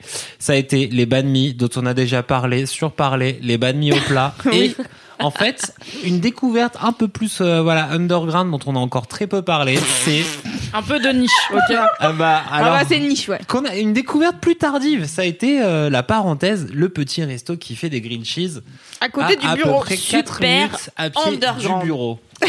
Hyper underground. on a le grilled jamais parlé. cheese, Il y a moins ne de monde connaît. que chez le banh mi. hein. Mais Oui, oui, oui. mais c'est ça, il y a personne. Mais surtout, on En en, a France, encore oui. jamais parlé dans Laisse-moi kiffer, C'est vrai. alors qu'en vrai, ça fait autant partie de ma vie que les banh mi. C'est vrai. Une Et fois sans par doute semaine, les plus banh mi. dans mon corps que les banh mi. Et il reste plus longtemps. ah bah, ouais. Qu'est-ce qu'un grilled cheese, Cédric? Et les grilled cheese, c'est quand même la meilleure chose, c'est tu prends du pain que tu fais toaster, dedans tu mets du fromage et d'autres trucs. Nous, Mais on tu prend peux que au mettre fromage. Que du fromage, tu peux mettre trois fromages différents. Après, Oui. tu mets, moi, ma petite, ma petite préférence, c'est de rajouter du poivre et plein de tabasco. Ok. Après, tu trempes ça dans de la soupe aux tomates pimentée et après, tu kiffes. Et, et moi, vraiment, au moment où je commence un grilled cheese, j'ai déjà la nostalgie du moment où je l'aurai fini et que j'en aurai plus. Vraiment, genre, je commence, je suis là, je fais, ah, j'ai pas envie de le commencer parce que quand je l'aurai fini, je serai triste. Et quand je le finis, je suis triste et je suis là, genre, j'aurais dû en prendre un deuxième. Et 20 minutes après, mon corps, il me dit, ça fait mal. c'est que du gras avec du pain et, Et tout le monde est en peu. souffrance. Gluten et je suis là, et genre, huile, ok, le bon ben, combo. j'en prendrai pas un deuxième. Et à chaque fois, c'est tout le temps la même chose. Et c'est très bon. Et en fait, les choses simples, c'est les choses bonnes. Et c'est le message de mon mini kiff. Attends, tu dis pas tout. Il y a aussi un, un truc. euh, enfin, alors, je sais pas si c'est pour tous les grilled cheese, mais en tout cas, à celui-là, la parenthèse dans le 10e arrondissement de Paris. C'est que la dame qui fait les grilled cheese, elle a envie de les faire vraiment à l'ancienne comme il les faisait à New York. et donc elle les fait au Elle fer des à repasser. Ouais. Des, oui, des euh, fer à repasser en métal. C'est vrai qu'elle met sur une plaque, on dirait la plaque du kebab, et par-dessus, elle met un fer à repasser en métal qui du coup chauffe. Exactement, c'est de la fonte, en fonte exactement. C'est donc un matériau très truc, lourd. euh, vénère, ouais. Et ce qui permet d'écraser le pain. C'est vrai. Oui, parce Et en que plus, elle se quand prend on la dit tête. pain toasté, c'est pas genre du pain au grille pain nul, tu vois. Non, c'est genre c'est bien fait le Ouais, truc. ouais, c'est la- la beurré as fuck Ah et ouais. c'est sur une plaque avec un, Un fer truc en passé en fond fond qui dessus. l'écrabouille dessus pour que ce Et soit ça bien, fond. bien grillé. Et ça fond doucement, elle le laisse bien, je pense, 5 bonnes minutes. Ouais. Du coup, l'intérieur, euh, tout a bien le temps de fondre. Et des Mm. fois, oui, c'est vrai que des fois, quand on prend le green cheese, miam, miam, miam, quand miam. on le sort du sac et qu'on appuie dessus, on voit des, une, des larmes de gras qui sortent du green cheese et qui tombent sur la table du salon. Mangez, mangez, mangez. Une fois, ça m'est arrivé de m'en prendre une dans la gueule parce qu'il y avait une bulle. du coup, elle m'a éclaté. Mais du coup, ça t'a hydraté, non? Bah, Je suis une sûr petite que ça éjac d'huile, euh, Mais c'est hyper bien. peux plus, quoi. Et en vrai, alors euh, non, ce qui est intéressant plus, ce qui, ce qui est mignon, hydraté, non? bah, c'est hydratant. euh, Attends, une larme de gras. Attends. euh, Attends, tu crois que les gens chez McDo, ils sont hydratés? Non, ils ont des boutons, Cédric Mais ils se mettent pas de la- de l'huile de grilled cheese sur la Mais figure. non, mais les attends, vapeurs mais- d'huile, ça donne des boutons Mais pourquoi Moi, j'ai travaillé chez Quick, je vais t'en parler, Cédric. Et quand je travaillais chez Quick, eh ben, j'avais des stars, ce qui m'est jamais arrivé de ma vie. J'avais des stars partout sur la gueule. Pourquoi? Parce que les larmes de gras, comme tu dis, ça n'hydrate pas. Ça obstrue les pores, Cédric. Merci Kalindi dermatologue à mademoiselle.com pour prendre votre rendez-vous. Ok, très bien. N'hésitez surtout pas, elle est très agréable, vous verrez, elle est à l'écoute. Bah voilà. Et en vrai, le fromage fondu, c'est quand même le kiff. Tout à l'heure, à midi, on venait du banh mi, on parlait quand même de fromage fondu avec Loulou. Et elle a dit une de ses plus grosses. conversation. Une de ses plus grosses indigestions de la vie. Alors, je parle à la place de Loulou, car Ouais. le patriarcat. Ah oui, c'est vrai. Ah ouais, j'ai j'ai l'histoire. J'ai C'était la semaine du goût. Et tu avais décidé que pour toi, ce serait la semaine du goût.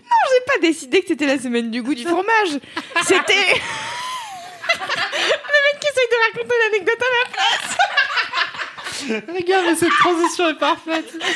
Donc, c'était quand j'étais petite, c'était la semaine du goût. Et la semaine du goût, c'est une fois par an et ils te font goûter des trucs. Et là, c'était la semaine du goût du fromage. Et moi, j'habitais à l'époque à Saint-Benoît-la-Forêt, non loin de Chinon, non loin de Sainte-Maure-de-Touraine, où il y a du fromage de Je chèvre sais pas en où bûche. À côté de Saint-Cucuphare. Au bout du RERB. à Pau. Euh, et donc du coup, Saint- euh, Sainte-Maure de, Toura- de Touraine, c'est connu pour euh, les hum, chèvres, euh, les bûches de chèvre cendrées. Et en fait, c'était la semaine du fromage, euh, la semaine du goût. Je sais pas, ils avaient choisi ça. Voilà, c'était formidable. Moi, j'étais très contente car j'adore le fromage. Et j'en ai tellement mangé que je suis rentrée, j'étais malade. Pour vous dire la vérité, j'ai vomi partout dans ma chambre où il y avait de la moquette. T'as vomi du frometon sur ta moquette. Du chèvre cendré. Bien entendu. Et donc euh, voilà, c'est j'avais mangé trop de fromage et mes parents étaient là bah qu'est-ce qui s'est passé? J'étais là bah c'était la semaine du goût, on avait de quoi goûter. Alors moi j'ai Je goûté. C'est trop j'ai goûté mais j'ai tout mangé en fait. Voilà. Moi, j'avais compris que t'avais décidé que ta semaine du goût à toi, ce serait la semaine du goût du fromage. Et du coup, t'étais parti en mode folie de fromagère. Tu lui as raconté ça quand, Loulou Hein? Tu lui as raconté ça quand a bah ce midi on parlait de grilled Ben, cheese. voilà. Les mini-kifs. C'était. ok. Non, mais il a pas retenu les trucs, c'était il y a 4 Mais non, mais en vrai, le truc, tu vois. Ok, je l'avais pas. Et bah voilà, une conclusion, une belle conclusion. Merci Kalindi. N'hésitez pas Voilà. à appeler Kalindi au Non, mais c'est- 0708 0808 afin qu'elle fasse toutes les conclusions de vos histoires. C'est clair. Arrête, Louise, t'es pas gentille. Vraiment, t'es ma copine. C'est Bref. comme quand je dis bisous à Mimi et que t'es là. Ah ouais, ok, il y a que Mimi qui a des bisous. Quoi? T'as dit ça la dernière fois. Ah bon, c'est vrai? La meuf, elle se souvient pas. Ouais. De ouf, c'est Ouais, mais vrai, moi, tu ça l'as fait- c'est- dit. moi, au moins, c'était pas il y a 4 heures, Cédric, donc ça va. Bah, moi, je trouve les mini-kifs dans l'instant du moment, là. Tac, tac, Non, mais qu'est-ce c'est qui pas se passe? L'inspiration, le fromage Catastrophe. fondu. oui, je pense qu'on peut enchaîner. Alors, est-ce que vous êtes prêts pour le jingle des gros kiffs? Mais Mimi, elle a fait son mini-kiff. Putain, gars, j'ai commencé, a c'était. Elise. C'est l'heure du gros kiff, du gros kiff, du gros kiff,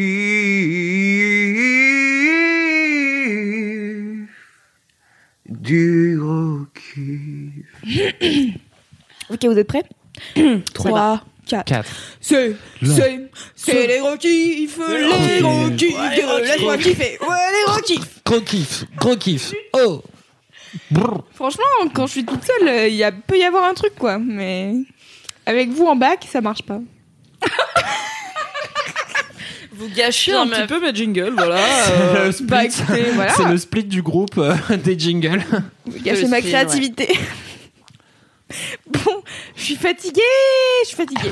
Allez. Alors, bon, euh, Mimi, quel Oui. est ton gros kiff Mon gros kiff est un podcast qui Oh n'est pas la Mais moustache non. des podcasts puisque c'est nous, mais qui est mon, enfin, en vrai c'est mon podcast francophone préféré en dehors de nous. Elle voilà. écoute un podcast français, ça n'arrive C'est jamais. genre les amandes grillées du podcast français. Les amandes Les- grillées. Putain, Le podcast français, ça. tu l'as cacahuètes, Est-ce que J'ai envie d'arrêter de parler, de juste vous dire ça et de vous laisser deviner. Non, ce sera très peu dur de deviner car c'est quelque part dans mes stories à la une sur Instagram. Anyway, à la base, mon podcast français préféré, euh, qui est un peu un des tauliers du podcast game puisqu'ils étaient là avant que tout le monde se dise oh ce serait trop bien de faire des podcasts, c'est Studio 404 qui Ouais. est un podcast qui analyse. euh, euh, c'est un podcast de société numérique. La Donc en gros, à chaque épisode, non, c'est pas la pop culture Non. justement, c'est les innovations technologiques et euh, notamment les réseaux sociaux, Internet et tout, et comment ça influe sur euh, notre façon de vivre euh, en société. Donc c'est un podcast que j'aime beaucoup, qui est très euh, intéressant, tout en restant accessible, blablabla. Écoutez Studio 404, c'est trop bien. Ce n'est pas ce, de ce podcast que je vais vous parler aujourd'hui, mais c'est d'un autre podcast qui est fait par en partie les mêmes personnes et qui est devenu mon nouveau podcast Oh, français préféré, oui. qui a donc détrôné Studio 404 après des années de première place dans mon cœur. Ça s'appelle Game of Roll. Ce n'est pas un podcast sur Game of Thrones. Calmez-vous. I'm Sandra, and I'm just the professional your small business was looking for. But you didn't hire me because you didn't use LinkedIn jobs. LinkedIn has professionals you can't find anywhere else, including those who aren't actively looking for a new job but might be open to the perfect role, like me.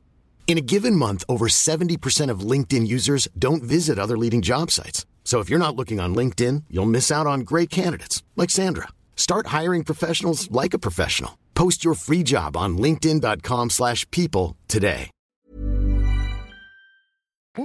Euh, mais c'est donc animé par Fibre Tigre qui est euh, dans Studio 404. Il y a Lame qui était dans The Boys Club, mon podcast sur la masculinité. Abonne-toi.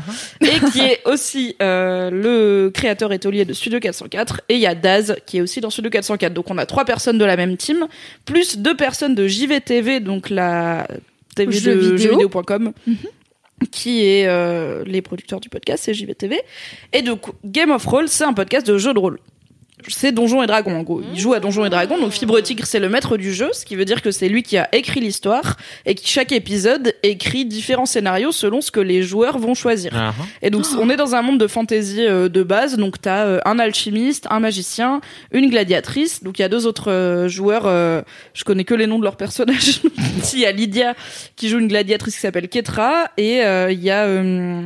je sais plus qui, désolé, j'ai oublié, qui joue Atlan, qui est juste un humain, mais qui est hyper bon en relation. Enfin, il a pas de pouvoir, mais Il genre est il est sympa, hyper quoi. bon pour euh, en relation interpersonnelle et il est hyper bon pour faire des jets de dés foireux. Toute la première saison, c'était genre tant que tu fais pas 100, tout ira bien et le gars faisait 100 à chaque fois. C'était hilarant, bref. Voilà, écoutez euh, Game of Thrones, mais bon. Du coup, c'est un truc de jeu de rôle. Donc c'est dans un setting Sans c'est genre l'échec critique, tu peux pas faire pire au dé, donc ça veut dire ton action elle est foirée, mais avec Ah mais des c'est conséquences foiré mais genre terribles. euh, oui c'est si tu Voilà. bref donc le jeu de rôle j'y ai jamais Ouais. joué ok j'ai jamais joué à Donjons et Dragons car euh, bah c'était pas très à la mode quand j'étais petite et euh, j'ai oui. je pense que j'ai vu pour la première fois une vraie partie de jeu de rôle dans Stranger Things saison 1 premier épisode il joue au jeu de rôle et Ah j'étais oui. là ah Oui. ça ressemble à ça ok donc t'as parce que je savais que ça existait mais je m'y étais jamais trop intéressée donc t'as un maître du jeu qui soit écrit l'histoire, soit euh, c'est le seul qui a accès à l'histoire si t'achètes un livre de jeu de rôle déjà écrit par Mhm. exemple.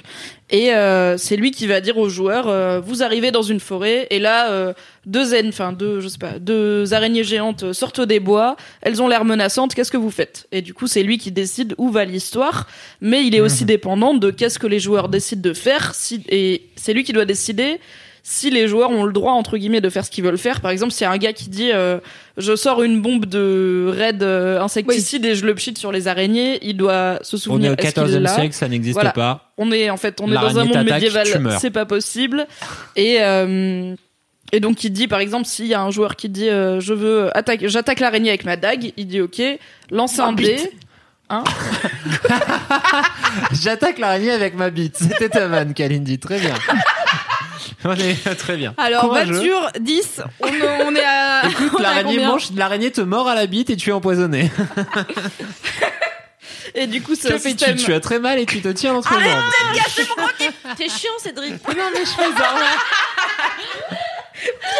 ça. Et du coup, bon, c'est un système. à- Donc tout ça pour vous dire. Donc en gros, voilà, si le joueur il dit je vais sortir ma dague et attaquer l'araignée, il lui dit ok bon bah t'as euh, tant de force, il faut donc que tu lances un dé et que tu fasses moins de temps. Et si tu fais moins de temps, t'as réussi. Et sinon t'as raté, genre t'as raté l'araignée et il va se passer un autre truc, elle va contre-attaquer, blablabla. Et après. Euh, en fait, le truc, c'est que moi, j'avais jamais joué au jeu de rôle. Et donc, j'étais un peu inquiète. J'ai écouté parce que j'aime bien les gens qui font ça. Mais je me suis dit, en vrai, je vais sûrement pas accrocher parce que je sais pas comment on joue. Et du coup, tous les bails de lance des dés et tout, j'étais là, hmm, ok. Ouais. Et en fait, à la base, le podcast, il est sur Twitch. Donc, il est en live et en vidéo. Donc, tu vois les gens lancer des dés et tout. Et je me suis dit, ça se trouve, en audio, euh, je vais pas comprendre, quoi. Parce que, enfin, c'est con, mais ça casse un peu l'immersion quand t'es là. Oui, bien là, sûr. vous arrivez dans une ville grouillante d'activités et un étranger avec euh, une capuche vient vous dire nanani nanana, lance un dé pour voir si tu lui réponds. Ça casse un peu, mais en fait non, euh, parce que déjà, Steve est un très bon maître du jeu, il a beaucoup d'expérience en création d'histoire puisque c'est son métier et euh, je trouve qu'il gère bien après voilà je ne m'y connais pas mais je trouve qu'il gère bien je pense qu'on lui aurait pas dit de faire ça s'il gérait pas Oui. et les joueurs euh, ont beaucoup d'humour et en même temps, en fait, ils prennent le truc au sérieux, c'est-à-dire qu'ils vont pas essayer de le troller ou de faire référence tout le temps à ah ben non, c'est pas possible, c'est qu'une histoire médiévale fantasy, ce qui serait Ouais. nul. Mais euh, ils essayent quand même tout le temps de trouver des genres de, de raccourcis ou de eh, si Des je fais ça, ça passe ou pas? et du coup, c'est très très marrant. Le podcast a fêté ses un an là. Et enfin c'est la fin de sa première saison. Et euh, ils ont une deuxième euh, un deuxième Game of Roll qui est dans l'espace qui est sur Mars que j'aime un peu moins parce qu'il est moins drôle je trouve. Mhm. no offense. Et du coup le premier c'est Game of Roll Magic. Donc vous pouvez vous abonner sur euh, toute plateforme de podcast. Plus c'est en live sur Twitch et en replay euh, sur Twitch et YouTube je crois si vous voulez la vidéo. Moi j'écoute que en audio. Et en fait c'est trop bien parce que ça commence ça tâtonne un peu. C'est vraiment un truc de base de medieval fantasy de ok euh, vous vous retrouvez euh, genre euh, une euh, une bande un peu disparate euh, avec chacun vos petits objectifs. Euh, où est-ce que vous allez aller? Et en fait, ça développe un monde hyper vaste avec plein de personnages qui reviennent. T'as des private jokes qui se répètent, genre un à l'épisode 2 et à l'épisode 14 était là. Oh putain, j'avais oublié, c'est trop marrant. Et en fait, euh, l'histoire, elle se suit et il y a une vraie immersion. Et vraiment, c'est mon podcast français préféré. Et pourquoi j'en parle? C'est parce que on enregistre ce podcast le 24 janvier. Game of Thrones a repris le 23 janvier après la pause de Noël. Et en fait, tous les podcasts de JVTV ont repris avant. Et j'étais là, putain, j'en fous des autres. C'est quand Game of Thrones? Pourquoi c'est le 23 janvier? C'est dans trop longtemps. Genre, la pause de Noël Nouvel An, c'est pas Ouais. euh, on revient le 23 janvier, tu vois, c'est on revient le 4, je sais pas. Du coup, j'étais saoulée et euh, j'ai trop hâte de télécharger le replay et de retrouver en fait ces personnages auxquels je me suis attachée. Et j'ai vraiment hyper euh, envie de savoir où ils vont finir et qu'est-ce qui va se passer. Et je trouve ça fort d'avoir réussi à emmener. Alors certes, je suis une grosse nerd, mais je suis pas du tout dans la culture jeu de rôle. Ouais. euh, J'ai jamais été et je ne connais personne qui y joue. Et du coup, je trouve, ça- je trouve ça assez fort d'avoir réussi à m'emmener juste en audio dans une aventure jeu de rôle, et de m'avoir aidé à comprendre les mécanismes très vite Ouais. et de m'avoir immergé dans une histoire et ça m'a donné grave envie de me mettre au jeu de rôle. Donc j'ai reçu au bureau un livre euh, Initiation au jeu de rôle euh, qui est une histoire déjà faite, euh, pareil, Ouais. très basique euh, d'heroic fantasy pour le coup. euh, pour t'apprendre justement à être maître du jeu, j'ai fait une première partie avec mes copains et euh, bah, j'aimerais bien. Toi, t'étais Oui. maîtresse du jeu. Bien. Bah oui, t'es passé direct le truc livre. le plus difficile, genre. Bah le truc c'est que c'était en fait c'est plus facile pour moi d'être maître du jeu genre, avec un livre ouais. qui est un tuto et avec des gens que je connais que d'aller voir des gens que je connais pas parce qu'en fait il y a plein d'assauts où tu peux euh, dire euh, salut j'aimerais jouer à Donjons et Dragons euh, mais j'ai personne avec qui jouer est-ce que je peux venir avec vous? Mais j'ai peur de rencontrer des nouvelles personnes dans la vie donc c'est beaucoup plus facile pour moi d'apprendre à être maîtresse du jeu avec des gens qui n'ont pas non plus beaucoup d'expérience et qui du coup euh, on va apprendre ensemble que de passer du temps avec six personnes que je connais pas à euh, jouer des trucs.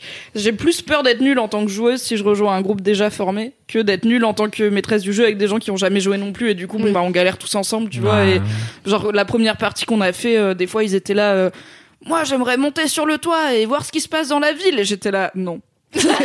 en fait, je pense que tu devrais plutôt aller dans ce bâtiment-là, éventuellement, car c'est pas prévu que tu montes sur le toit, putain. Ouais, mais fais-lui faire des jets genre euh, t'es vraiment nul en agilité, donc Il faudrait que tu fasses 8000 Donc, pour réussir et tu as un dé de beaucoup 20. de chances que tu te pètes la jambe et que tes coéquipiers t'abandonnent ici.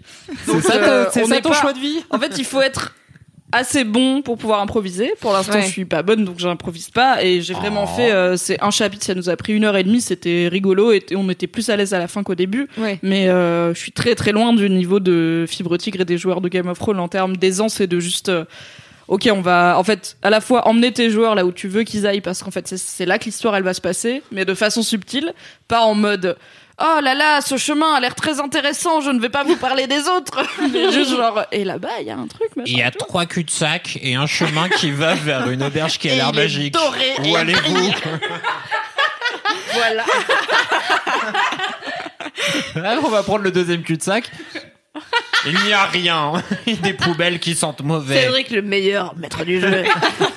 J'aimerais Et en même temps, ne pas jeu. paniquer quand un joueur fait un truc que t'avais pas prévu. Et il y a un moment dans Game of Thrones où il y a un gars qui veut se servir, je crois qu'il veut se servir un verre de rhum sur un bateau et il rate tellement son jet qu'il fout le feu à l'intégralité du port avec en faisant juste tomber une bouteille de rhum qui fait tomber des trucs et tout. Et enfin, c'est sûr que c'était pas prévu qu'il rate son jet de dé à ce point-là. Et du coup, bah, il a dû, enfin, le maître du jeu a dû intégrer ça dans l'histoire et tout. Et maintenant, c'est resté comme c'est le mec qui brûle tout, tu vois. Et du coup, c'est marrant. Voilà. C'est très drôle. Écoutez Game of Thrones, vous avez pas mal d'épisodes à rattraper et euh, c'est toutes les deux semaines. Et du coup, ça alterne avec euh, un peu comme nous, ça alterne avec la team euh, Space. Et Ah, alors euh, moi, j'ai pas encore trop trop bien. creusé la team Space. J'ai juste écouté un épisode, donc j'ai trouvé ça moins rigolo, mais c'était du rodage et tout, c'est normal. Ouais. Euh, J'écouterai. euh, Comme le premier Laisse-moi kiffer, hein, il y a un moment donné. fait. C'était hilarant, arrête. Je suis sûre que c'était très drôle. Oui, bien sûr. Donc voilà, euh, c'est euh, la noix de cajou des pistaches, des podcasts. Ah, la noix cajou les pistaches C'est la note qui joue des pistaches, c'est-à-dire qu'elle est là, bon, c'est pas ce qu'elle fout là. Game of Thrones et la noix de cajou des pistaches. Des pistaches, putain, je l'ai redit, je vais arrêter. J'arrête cette comparaison. Écoutez Game of Thrones, c'est rigolo. Voilà. Et c'est aussi très intéressant. Et bravo à toute la team Game of Thrones, euh, car c'est très bien ce que vous faites. Yes Trop bien. Mais tu que mon mec, il joue euh, de ouf au jeu de rôle avec ses potes. Je peux venir Mais bien sûr, tu peux grave, ça leur fera trop plaisir. Mon mec, il t'adore, il sera trop fier. Moi aussi, je il l'adore. dira mais- ouais, il y a une resta et tout, c'est Mimi, mademoiselle. Et je suis sûre que tu serais la bienvenue pour jouer dans son équipe d'aventuriers. euh. Je ne sais pas si j'oserais, mais. Je voulais dire téméraire et j'ai fait dire précoce. Je sais pas pourquoi.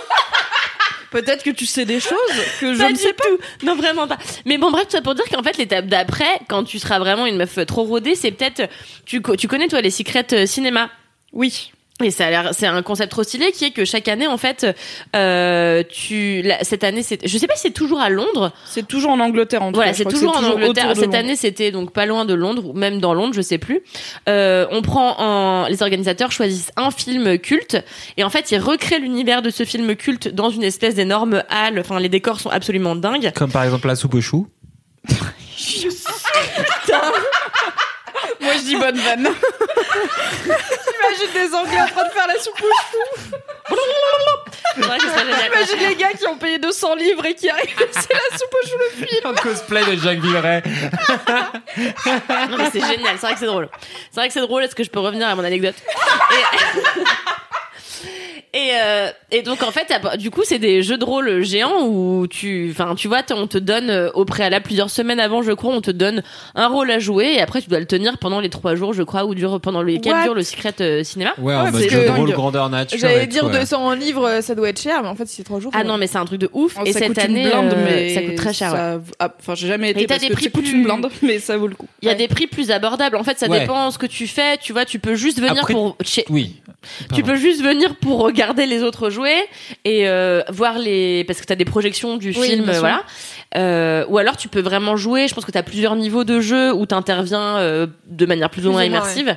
Et euh, cette année, mon mec l'a fait avec ses potes pour Blade Runner, donc un monument du du cinéma du cinéma de science-fiction de Ridley Scott. Et euh, apparemment c'était un truc de malade mental où il pleuvait à l'intérieur tout le monde avait les parapluies transparents et tout.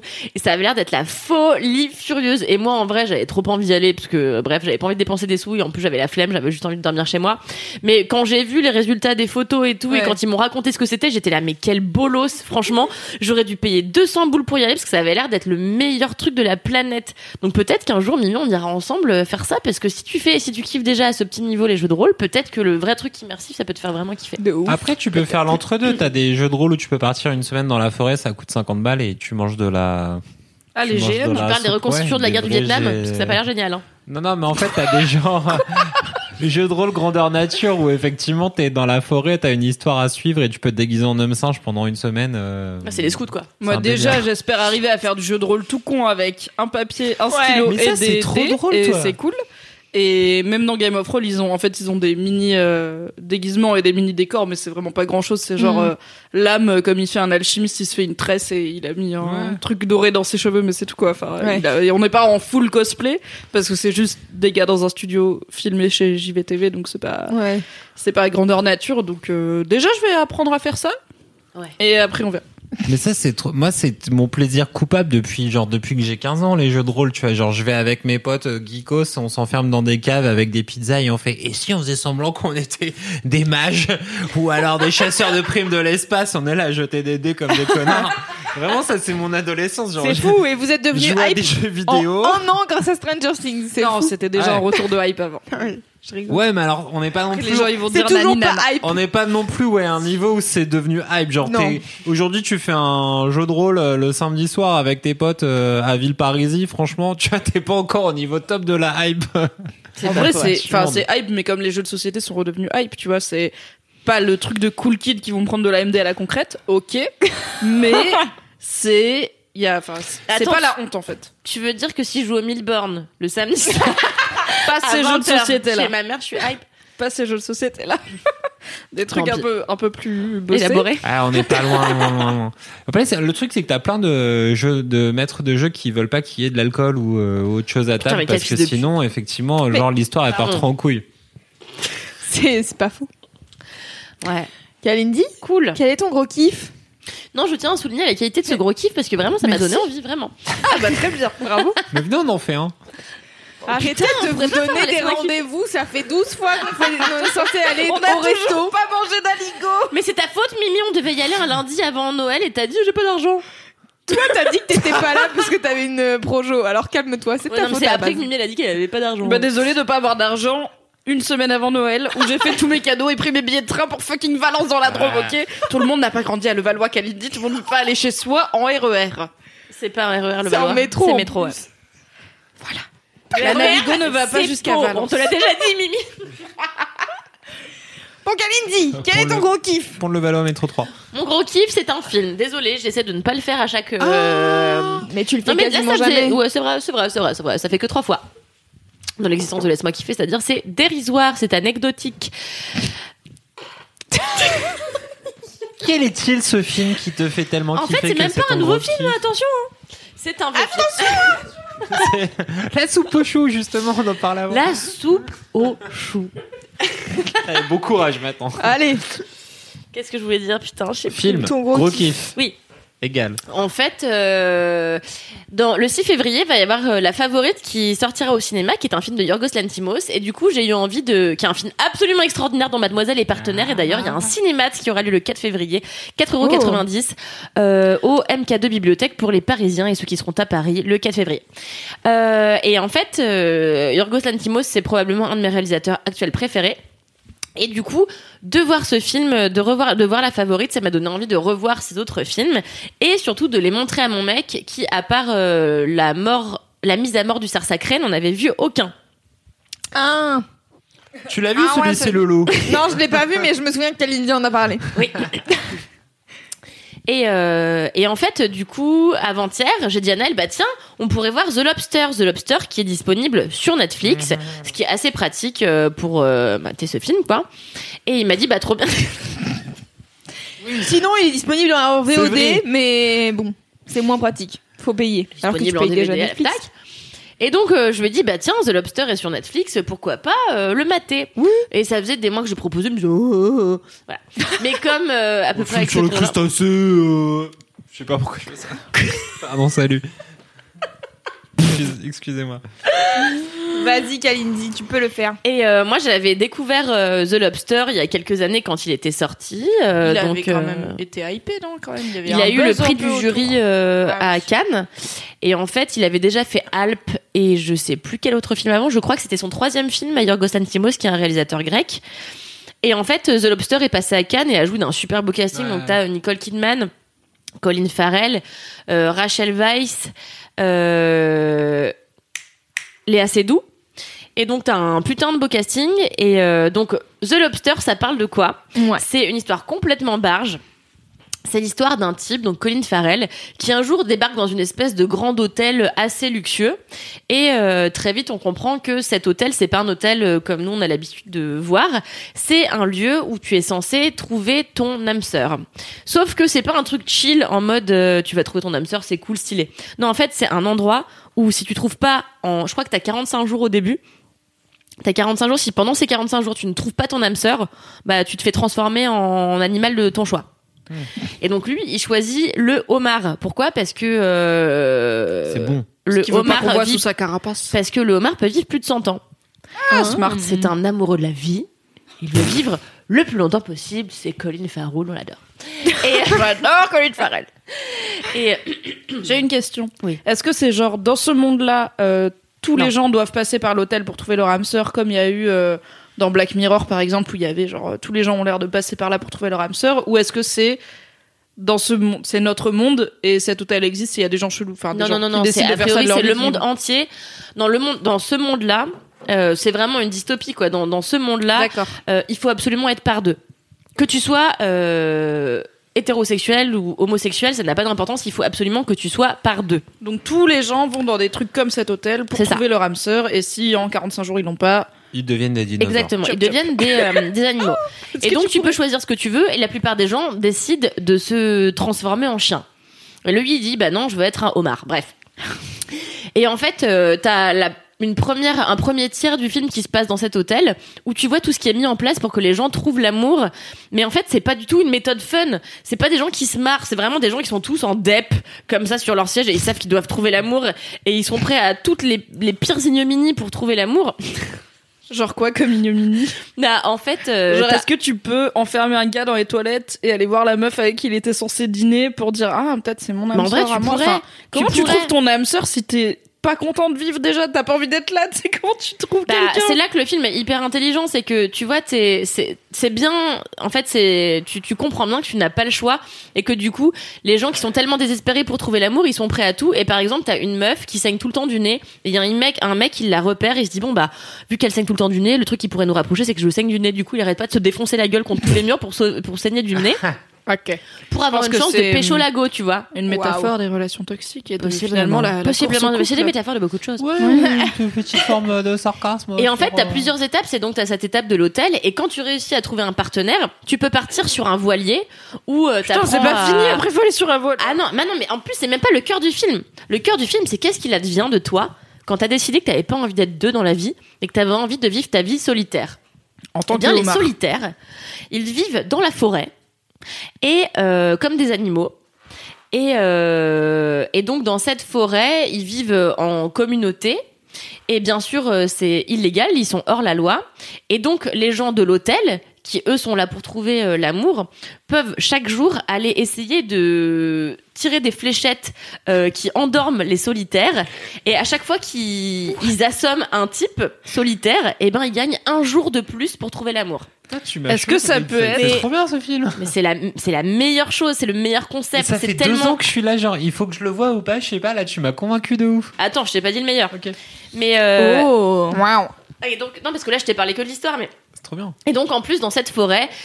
eux aussi, ils ont leur tard, tu vois, ils ont des espèces de rituels absolument abominables qui est que, en fait, quand t'as décidé d'être solitaire, t'as pas le droit de renoncer à ton engagement euh, primaire et donc t'as pas Ah. le droit euh, de tomber amoureux. Et si tu tombes amoureux ou que tu simplement flirtes, eh ben, on te fait le red kiss, qui est le, on te découpe la bouche avec euh, un, un- une lame de rasoir. Yes, cool. Et après, tu dois embrasser avec ta plaie la personne à qui on a aussi enlevé la Meuf, bouche. c'était chill jusqu'ici, putain.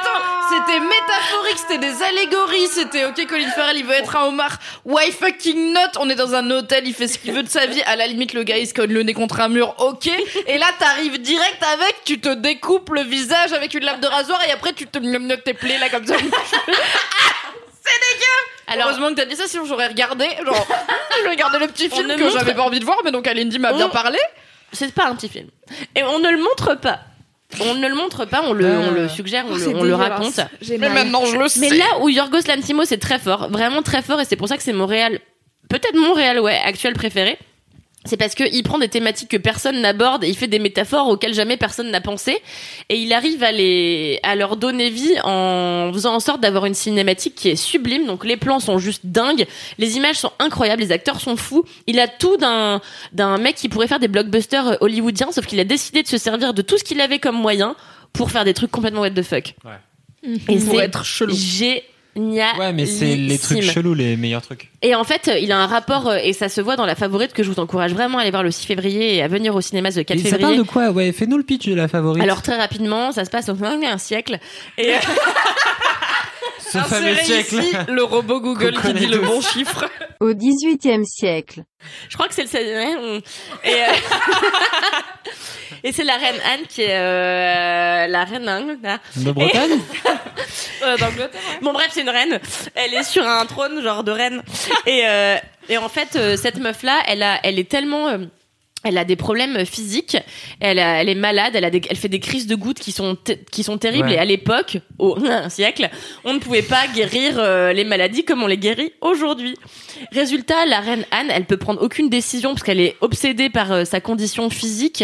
Et euh, en fait, elle, euh, elle a une meuf, une confidente et une, une conseillère qui s'appelle Lady Sarah, qui est jouée par Rachel Weisz, qui prend toutes les décisions du gouvernement à sa place, même celles euh, contre lesquelles serait à l'origine Anne. Et, euh, et donc ces deux, en fait, non seulement elles sont très proches parce que euh, elles font de la politique ensemble, mais en plus elles sont amantes, Mais oui. Choc. maîtresses. Pécho, Sauf qu'un jour, il y a Comme euh, t'as juste raconté, j'ai rajouté genre maîtresse. Amante, c'est pas clair. Je savais pas si c'était bon mot. Bref, et un jour, t'as une, une nouvelle euh, serviteuse, une nouvelle servante, qui arrive à la cour et qui est jouée par une nouvelle serviteuse, servante, servante, servante, servitrice. Et donc t'as un nouveau personnage qui arrive qui est Emma Stone et en fait Emma Stone elle va venir briser un petit peu ce duo qui fonctionnait pour l'instant à merveille. Il y a un trio amoureux de femmes qui va se créer. Euh, la favorite c'est une histoire de femmes, une histoire de femmes qui sont euh, à un rang hyper élevé dans le royaume et qui prennent des décisions de fou et qui pourtant en fait elles ont plein de choses, elles ont plein de décisions à prendre et en fait elles sont préoccupées que, que par leur petite euh, leur petit ego et leur petit désir. Ah, c'est trop bien, ouais. C'est passionnant. Et en fait c'est des meufs qui sont non seulement euh, qui ont, sont non seulement des meufs de pouvoir mais qui sont des meufs violentes prêtes à tout pour garder leur place. Du Et coup, c'est ma dit- question. Est-ce Ouais. qu'il y a une surprise dégueu comme la surprise dégueu Non. de The Lobster il y a de la violence je vais pas C'est- le cacher. Elle Non, se oui, découpe c'est la bouche et elle pas- s'embrasse avec. c'est un film un peu violent parce qu'en fait Yorgos Lanthimos il a un rapport au corps qui est extrêmement particulier. Et je pense que ça l'obsède complètement la lente dégradation du corps et même euh, le fait d'être handicapé.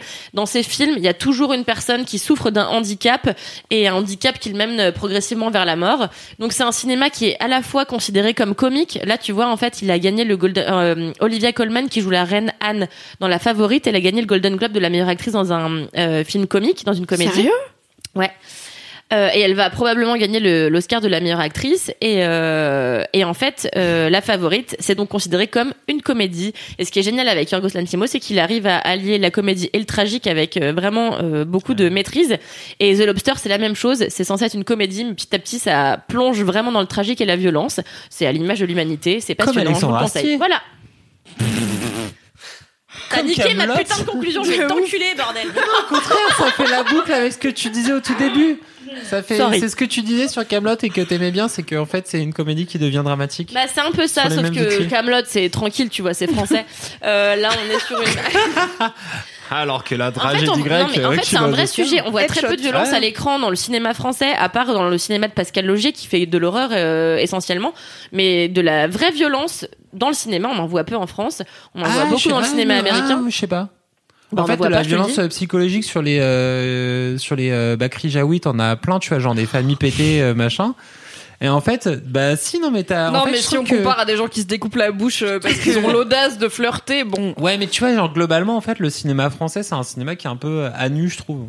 Tu vois, qui Non, mais est je pense qu'elle Les parle gens, ils de. Je pense que ça. Kalindi parle de violence De physique. violence Ouais, physique. je- en fait, bah, une violence qui peut être en effet psychologique, et elle commence de là la violence. Mais en fait, non. elle part de problèmes qu'ont les personnes entre elles, les personnes de, de problèmes humains, et ça dérive sur une violence physique qui peut aller très très loin en fait, Oui, jusqu'à créer très- la mort chez les protagonistes, tu vois. On n'est pas très gore euh, dans le cinéma français. euh, Mais là, c'est pas vraiment mais- gore. Mais bon, je vous en dis pas trop. Je vous dis juste que c'est un cinéma qui est passionnant et qui, en plus, euh, souvent le cinéma qui ose aller dans des terrains, vers des terrains dans lesquels euh, on a peu l'habitude d'aller, bah, sont des cinémas parfois euh, qui peuvent être considérés comme chiants. Et Yorgos Lanthimos, il fait un cinéma hyper divertissant avant tout, et même s'il est euh, hyper dérangeant, ça, en fait, t'es devant ton écran, t'es là, je suis collé à cet écran. et tu ne peux pas t'en décoller vraiment. euh, Intéressez-vous à son cinéma. Il a fait plusieurs autres films, dont La mise à mort du cerf sacré, qui est extraordinaire. Euh, je vous conseille toute sa filmographie. euh, Tu voilà. conseillerais lequel pour commencer Euh, pour commencer, je commencerai, je, je dirais The, Lobster, parce que ceux d'avant sont un peu moins accessibles, je trouve. Euh, ouais, The Lobster commence. Faites dans l'ordre en fait à partir de The Lobster. Après, vous faites La mise à mort du cerf sacré. Vous terminez par La Favorite euh, au Le 4 cinéma avec nous le 4 février. Ouais. Non, Le 4 février en cinéma, le 6 Oui, février cinéma. au cinéma dans Tout à fait. Bah écoute, euh, bravo parce que j'étais intriguée par The Lobster principalement parce que j'aime beaucoup Colin Farrell et je trouve qu'il est un peu sous-employé. En partie parce qu'il est peu employable, parce qu'il a ses petits, ses petits, Ouais. ses petits caractères, voilà. Euh, mais euh, je suis toujours contente quand je vois Colin Farrell dans un bon film où il est pas juste là pour euh, cabotiner et prendre son chèque, mais où il joue vraiment. Et du coup, The. Lobster, euh, oui, un petit peu, oui. Et euh, The Lobster m'intriguait beaucoup, mais en fait, je l'avais catalogué comme, comme tu dis, en fait, film chelou, tu vois. Genre, ok, film chelou de mec qui fait des films chelous. J'ai regardé la bande-annonce, j'ai rien compris. Le poster, il se l'a touché et tout. J'étais là, oh, ok, je vais pas le regarder parce qu'en fait, les films conceptuels, ça me saoule un peu. Comme les mêmes. Le cinéma. Voilà, les c'est mêmes quand même absurdes. absurde. C'est des fois je comprends, des fois je comprends pas. Sauf qu'un même je le regarde et c'est bon. Un film c'est une heure et demie à deux heures, à des fois deux heures et demie, trois heures. Donc c'est plus long comme euh, engagement personnel. Et euh, bah du coup tu m'as donné envie de le voir. De Contente. Merci beaucoup. Et de voir The Favorite, mais ça j'avais déjà envie parce que tu le parce que j'ai lu ta critique et que tu me l'as hyper bien vendu et que en plus euh, je pense qu'il y a l'aspect euh, femme forte qui Ouais, me- complètement. enfin femme en tout cas femme réelle. Ouais. Après euh, qu'elle soit euh, peut-être pas des très bonnes personnes, c'est pas grave, mais au moins c'est une histoire de meuf et j'aime bien. De ouf. Et t'as vraiment une scène extraordinaire. C'est pas du spoil, ça se passe dans le premier tiers du film, mais en fait c'est juste une anecdote. Mais t'as une scène extraordinaire qui, en, enfin, qui est tellement humaine de, de Olivia Colman, qui donc est une très grande actrice, euh, qui est des problèmes de, euh, des problèmes pour se nourrir. En fait, elle mange de manière compulsive. Et t'as une scène vraiment où elle mange du gâteau et elle vomit dans un pot à côté et elle remange du gâteau et elle revomit.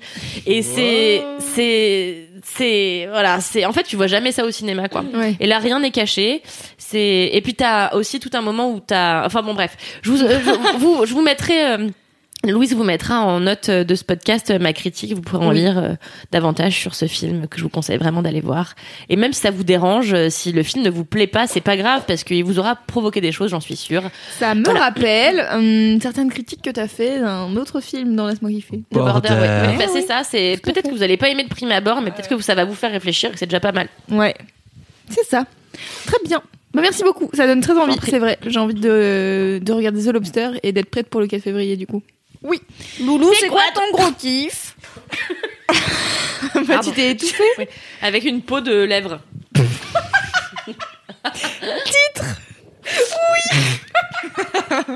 C'est quoi ton gros kiff, mon loulou Alors, euh, mon gros kiff, j'hésitais, j'hésitais, je voulais parler d'une série, puis en fait, je me dis, on vient de parler de film, alors du coup, je vais pas parler de série, je vais parler d'Eurosonic partie 2 Euh, Oui, parce que j'en ai 2019. parlé la dernière fois pour dire, ouais, j'ai trop hâte d'y aller et tout, maintenant, j'y suis allée, ça y est, c'était trop bien Et je voulais vous raconter, parce que j'aime bien raconter ma vie, et que euh, les petites étapes de la vie font partie de ce voyage Eurosonic, donc Bingo. quelque part, on les emmène avec nous euh, dans nos valises et puis après on revient grandi. Et, et qu'est-ce que je voulais dire? Bon, alors voilà, j'étais à Eurosonic. C'est quoi Eurosonic? Alors Eurosonic, je le rappelle, c'est un festival européen euh, qui se passe à Groningen. Euh, je le prononce pas bien, mais bon voilà, c'est euh, aux Pays-Bas et c'est une ville où il y a énormément de briques rouges. Les briques rouges. Et donc euh, autant vous dire que j'étais ravie puisque l'année dernière j'y étais déjà une première fois et c'est un festival euh, de showcase. Alors ce qu'on appelle des showcase ça change, mais là en gros c'est un festival où les artistes viennent présenter leur euh, leur concert pour les professionnels. Donc il y a beaucoup de professionnels, il y a des programmateurs de festivals, des programmateurs de salles, il y a euh, bah, des journalistes comme moi qui étaient pour euh, découvrir des artistes et pour que euh, voilà que les artistes européens soient un peu plus connus en dehors que juste dans leur pays. Mais du coup, j'ai peut-être déjà posé la question. Si oui, Ouais. j'en suis désolée. Est-ce qu'une personne lambda peut venir ou est-ce que c'est vraiment Oui. euh, Une personne lambda peut venir. des En fait, il y a, euh, par exemple, aux entrées des salles, il y a deux files. Il y a la file des delegates, qui sont donc les gens professionnels qui ont leur passe pour passer plus vite pour aller voir les concerts. Et euh, il y a euh, les gens euh, lambda qui ont acheté leur ticket. Et voilà. Euh, le seul problème d'Eurosonic, c'est que l'ambiance des concerts n'est pas folle, car il y a des pros. Et donc, du coup, souvent, les pros, ils sont plutôt là pour observer que pour kiffer le concert et pour se dire, ah pour ouais, faire ouais, wouh wouh, c'est la teuf, ok, je vas-y. kiffe être un Voilà. groningozois et de venir au concert de ma ville. un gros gringo Groningen, donc je sais pas. Un gros grain Un d'orge. greninga un gros grain d'orge, exactement. et, euh, et donc du coup souvent ouais, les concerts c'est pas la grosse ambiance. Et, euh, et l'année dernière j'avais vu des concerts de d'artistes que j'attendais beaucoup, genre I Am DDB qui est une rappeuse anglaise. Et, euh, et Moi, je Cardi B quand même. ouais mais elle fait pas trop le même style de musique. Enfin elle est quand C'est même un mix rappeuse. entre IAM et Cardi B. IAM Didi. Oui, on avait compris. Salut. ça. et puis Didi. Et puis Didi, Loulou, allez. euh, tu peux nous sauver Oui, je, ouais, situation ouais, pas de souci. Et, euh, et du coup, euh, I Am DDB, je l'ai vu euh, l'année dernière dans une salle qui était comble, et mais sauf qu'elle était tellement attendue parce que c'était genre la meuf qui va percer dans le rap que en fait, je pense que tous les pros étaient là et qu'elle Ah. essayait de mettre de l'ambiance et en fait. Bah, ça répondait pas. Eh. Elle posait des questions, les gens répondaient pas. J'étais là, vraiment, c'est méchant. Est-ce que ça va? Ouais, c'est vraiment, tu sais, euh, tu- donnez-lui un peu parce qu'en fait, euh, c'est un concert, euh, c'est donnant donnant, tu vois. seule au milieu de la foule en train de faire horrible. Ouais, c'est je ça. passe une excellente journée, j'adore les briques rouges, ça va et toi? Voilà, c'est ça. Sauf que quand elle demande, par exemple, euh, bon, on est euh, aux Pays-Bas, euh, qui fume de la weed et que personne ne répond, je suis là. Eh, mytho, hein. Les gars, vous êtes vraiment les Bah ouais, c'est vraiment horrible, tu Eh, vois. vous Je suis là. mentez, hein. Vous faites pas d'efforts. Et je vais pas crier juste pour crier, tu vois. Et La euh, personne qui fumait le moins de weed. c'est ça. Ouais, moi, de ouf. J'adore Et, euh, la Marie-Jeanne J'adore les produits bio. Et, euh, et donc voilà. Donc cette année, euh, j'arrivais en me disant bon c'est bon cette fois je connais le festival, je vais pas être surprise s'il y a des concerts euh, qui se passent moins bien que d'autres. Euh, Enfin voilà, je sais comment ça se passe et j'ai croisé des artistes qui m'ont dit genre, vraiment c'est horrible, c'est le pire festival où on peut jouer parce qu'en fait on sait très bien qu'en face on a la double pression de on sait que le public va pas répondre et en plus c'est des pros qui nous jugent clairement pour savoir s'ils vont nous faire venir euh, dans leur Si t'as un mec dans leur qui salle, tangue quoi. un peu, t'es là, ok, j'ai gagné le concert. voilà, c'est un peu C'est ça. Et, euh, et du coup, donc euh, j'étais trop contente. J'ai fait 11 sessions acoustiques en deux jours. Bouillard Donc en fait, euh, on est parti le mercredi et j'étais avec euh, plusieurs autres journalistes français. Donc il y avait des gens de FIP, il y avait un mec de France Inter, il y avait un mec des Inrocks, il y avait voilà de- du beau monde, de, des Du gens. de- gratin. Ouais, voilà, du gratin. Et en gros, pour vous expliquer, le c'est un organisme de relations presse qui organise le voyage en partenariat avec Eurosonic, qui font venir juste des journalistes. Et c'est globalement comme ça dans chaque pays. Il y a des journalistes de chaque pays qui viennent pour euh, un peu couvrir le festival, quoi. Et, euh, et donc du coup, moi j'ai eu euh, la chance de faire 11 sessions acoustiques avec des artistes. Alors il y avait une meuf tchèque, il y avait une meuf allemande, il y avait une meuf, il y avait plusieurs meufs néerlandaises, il y avait une meuf anglaise, il y avait, enfin bref, voilà, j'ai un peu été européen, quoi. Ouais, c'était cool. Et donc, du coup, c'était trop bien. J'ai eu, tu sais, les sessions acoustiques, je vais en parler quand je parlais de Balthazar. C'est un peu euh, ton propre concert tout seul et tout. Et du coup, euh, c'était trop bien. J'ai découvert des artistes, on a grave discuté et tout, c'était chouette. Et après, le soir, j'allais au concert et j'ai retenu quatre artistes que j'ai trop kiffé. Euh, et en fait, dans tous les artistes dont j'avais parlé la première fois, j'en ai vu aucun, bien entendu. Car c'est trop facile. Euh, dans les artistes que j'ai retenus et que je connaissais déjà, que je voulais juste voir en concert, il y avait euh, Blue Samu, qui est une euh, rappeuse belge, euh, qui a grandi au Portugal, qui parle flamand, qui parle anglais, enfin qui rappe en anglais et qui rappe un peu en français. Enfin bref, c'est zinzin et c'est trop cool ce qu'elle a fait. Et elle a réussi à faire un peu pogoter des gens dans le public. Vraiment, Yeah. je- genre 10 ou 15 personnes, j'étais là, waouh, meuf, trop bien. Dans le public, un sourire, c'est une victoire. Ouais, Faire c'est ça, pogoter c'est des clair, gens, c'est waouh. Ouais, vraiment, elle avait C'est trop d'énergie et du coup, euh, les gens, ils étaient là, ils étaient chauds et c'était cool, tu vois. C'était pas blindé, mais en fait, c'était l'énergie était là et c'était trop bien. Euh, J'ai vu une rappeuse euh, suisse qui s'appelle Danitza, euh, qui a sorti un album l'année dernière. Et Anissa Economova C'est C'est une blague que seuls les fans de danse avec les stars. Un bisou à tous les fans de Danse avec l'histoire qui ont fait. Danse avec l'histoire. Bisous à vous si vous avez ri à cette blague. Force. Vous avez juste soufflé fort avec le nez, ça marche aussi. Bisous. Et donc Danitza, euh, qui est une rappeuse euh, suisse, euh, je l'ai vue aussi en concert et c'était cool aussi. Elle avait une bonne énergie. Et euh, qui est-ce que j'ai vu que j'ai bien aimé? Oh, Kiddy Smile, j'ai vu Kiddy Smile. Waouh, on Euh, adore. Kiddy Smile qui était euh, qui est donc euh, un mec euh, qui fait euh, que- comment on pourrait décrire son style de musique? C'est de la De- c'est du voguing non? Bah, C'est la bah, est-ce musique que pour le le voguing, c'est un style de musique? Pour moi, c'est de la danse. bah c'est de la danse En mais fait, il fait de l'électro. Euh... ouais c'est compliqué à Ouais, c'est compliqué. Un extrait Et sonore. là, il a, il a, il a chanté euh, Let a Beach Know en plus. Qui Bien est, sûr. Qui est la meilleure chose. Et en plus, je vous conseille vraiment d'aller voir le clip. Il a donc toute sa troupe de danseurs euh, qui font justement du voguing dans une espèce de cité où ils dansent comme des zinzins. C'est génial. Franchement, allez voir ça.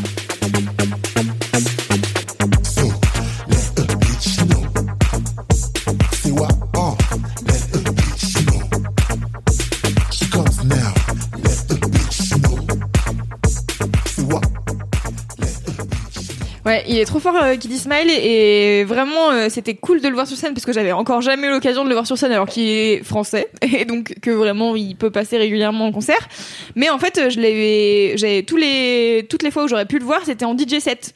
Donc euh, j'étais là bah c'est dommage moi j'aimerais bien le voir euh, faire sa musique euh, en live. Et donc C'est quoi la différence du coup entre, entre un concert et un DJ Euh, set? bah DJ set c'est juste t'as deux platines et tu passes de la musique tu fais DJ et euh, live bah t'interprètes ta musique euh, en direct et, euh, et du coup là il était avec des mecs derrière qui étaient au clavier et euh, donc il était sur scène avec une choriste et deux danseurs. Et j'étais là oh my god. Et j'ai vu la scène s'installer et il a une bouche gonflable géante qui est une bouche ouverte. Et donc du coup à l'intérieur de la bouche il y a euh, derrière les deux mecs qui sont au clavier tu vois tu les tu les vois dans le fond ils sont dans la bouche et, euh, et c'est trop bien les danseurs euh, donc euh, ils font du voguing. Si vous ne savez pas ce que c'est je vous mets en lien la vidéo d'Elise qui apprend à danser le voguing c'est trop cool et, euh, et du coup, il y a des danseurs qui font du voguing, ils ont des espèces de draps, enfin avec des, enfin bref, c'est fou vraiment la scénographie. J'étais là, genre, c'est une trop bonne scénographie pour ce festival où vraiment personne n'apprécie vraiment ce concert. Du coup, j'étais là, vivement les festivals cet été qui soient programmés. J'ai trop hâte de danser comme une ouf avec des gens trop ouf sur la musique, ça va être trop bien. Euh, et puis un rappeur que j'ai découvert qui s'appelle Kojak. Ce qui est un nom Meilleur, meilleur blast de Voilà. rappeur. Toi-même, t'as douté quand t'as dit le nom. là, apparemment, il a choisi. Voilà, Kojak. il a choisi Kojak. C'est donc une série allemande de- sur un détective de- vraiment qui date de la RFA quoi. Donc euh, Et, euh, et donc ce mec, est, il vient de Dublin. sur Fabrice Florent qui résout des énigmes en Allemagne de l'Est. Bisous, Fab. Ça n'a aucun sens. C'est drôle parce qu'il est chaud. et, euh, et donc du coup, donc Kojak, K-O-J-A-Q-E. Mais c'est un, enfin genre improbable ce qui s'appelle comme ça. Tu vois, j'ai vu son blaze et j'étais là, mais c'est trop bizarre. Enfin Pourquoi bon. tu t'appelles Kojak? Et Y a euh, pas un mec chelou qui s'appelle Jacques aussi et qui a une coiffure inversée? Si, Ouais, d'accord, Jacques. Si, Je t'en ai déjà parlé, je Est-ce que c'est beaucoup a plus chelou? je... Inversé. Il a Bah pas oui. de cheveux dessus, mais il en a euh, sur le reste. Il, il a une coiffure de C'est une moine. coiffure inversée d'après Une toi. coiffure de Les moine. gens d'habitude ont des cheveux dessus et peut-être sur le reste. Voilà. Mais il n'a rien Et dessus. lui, Il est chauve. enregistre en, en, C'est- en non, enregistre- c'est quand même rare d'avoir l'air d'être un œuf avec une frange. est-ce que Désolé. Est-ce que je, est-ce que je peux t'expliquer l'origine de cette coiffure? Parce qu'en fait, la vraie origine de cette coiffure, c'est une vraie coiffure inversée, c'est-à-dire que Ah bah merci. c'est-à-dire que il a expliqué, il a fait un TED Talk. Donc si vous cherchez Sur la coiffure Ce serait trop bien. Non, il a fait un TED Talk où il- dans- dedans il explique euh, pourquoi euh, il est coiffé comme ça. En fait, donc Jacques, qui s'appelle Jacques Auberger dans la vraie vie. Si vous cherchez Jacques Auberger, vous allez trouver ses Attends, c'est son vrai nom de naissance Jacques ouais, Auberger. non, mais En plus, c'est des sons marrants parce qu'il En enregistre plus, genre des papy bruits de la vraie vie. alsacien, En fait, il a quoi. un ami qui s'appelle Jean-Jacques Auberger. Et du coup, je me dis, qu'est-ce qui se passe? Est-ce que c'est son fils? Son petit-fils? Peut-être. C'est très possible qu'ils viennent de d'Alsace. Bon, on se. Du coup, les cheveux. les cheveux. Donc, il explique dans le TED Talk que et il se pose une grande question sur euh, la normalité et pourquoi les gens font des trucs euh, pareils, etc. Et en fait, c'est toute une réflexion sur la fête parce qu'il a un collectif où ils font des, ils organisent des soirées et qui sont un peu hors du commun. Et donc du coup, il explique l'histoire de cette coiffure, c'est que tous les gens se coiffent comme les footballeurs qui ont une mèche sur le haut du crâne et le Et les côtés rasés. rasés. Bah du coup, lui, il a fait l'inverse. Voilà, donc c'est vraiment une coiffure Donc j'avais raison. Bah, c'est juste. Ouais, Bravo pour l'audace. Bon, D'accord, ouais, j'ai compris. Ouais. Ouais. Bah, c'est comme une calvitie, genre ça existait Oui, déjà, tu non, vois. mais bien sûr. Mais lui, c'est un choix. qui s'inflige une calvitie Oui, par choix esthétique. Chaussée au moine euh, volontaire. Et donc Kojak. Qui n'est pas Jacques Auberger, qui est presque l'ami de mon papy. Ouais, exactement. donc Kojak, qui est un rappeur euh, de Dublin, qui est extrêmement cool. Et en fait, euh, donc j'ai vu le concert, c'était trop bien, les gens étaient contents et tout, mais j'avais du mal à suivre les paroles, car il a un accent plutôt euh, fort, car il vient euh, d'Irlande et que bon, voilà, on peut pas nier. Et, euh, et du coup, j'essayais de comprendre un peu ce qu'il disait. Bon, tu sens que tu sais la musique est, est vraiment cool, un peu genre ouais smooth, jazzy et tout. Et derrière les paroles, c'est pas hyper gay. du coup, j'ai été chercher le P et j'ai écouté le P et euh, c'est extrêmement bien. Je vous conseille euh, Kojak. Je vous mettrai le lien si vous voulez dans les notes du podcast. Et en fait, en écoutant euh, toute seule euh, chez moi, j'ai remarqué à un moment donné, il fait une punchline sur l'IVG. Car le saviez-vous, l'IVG est interdite euh, en Irlande jusqu'à- ouais.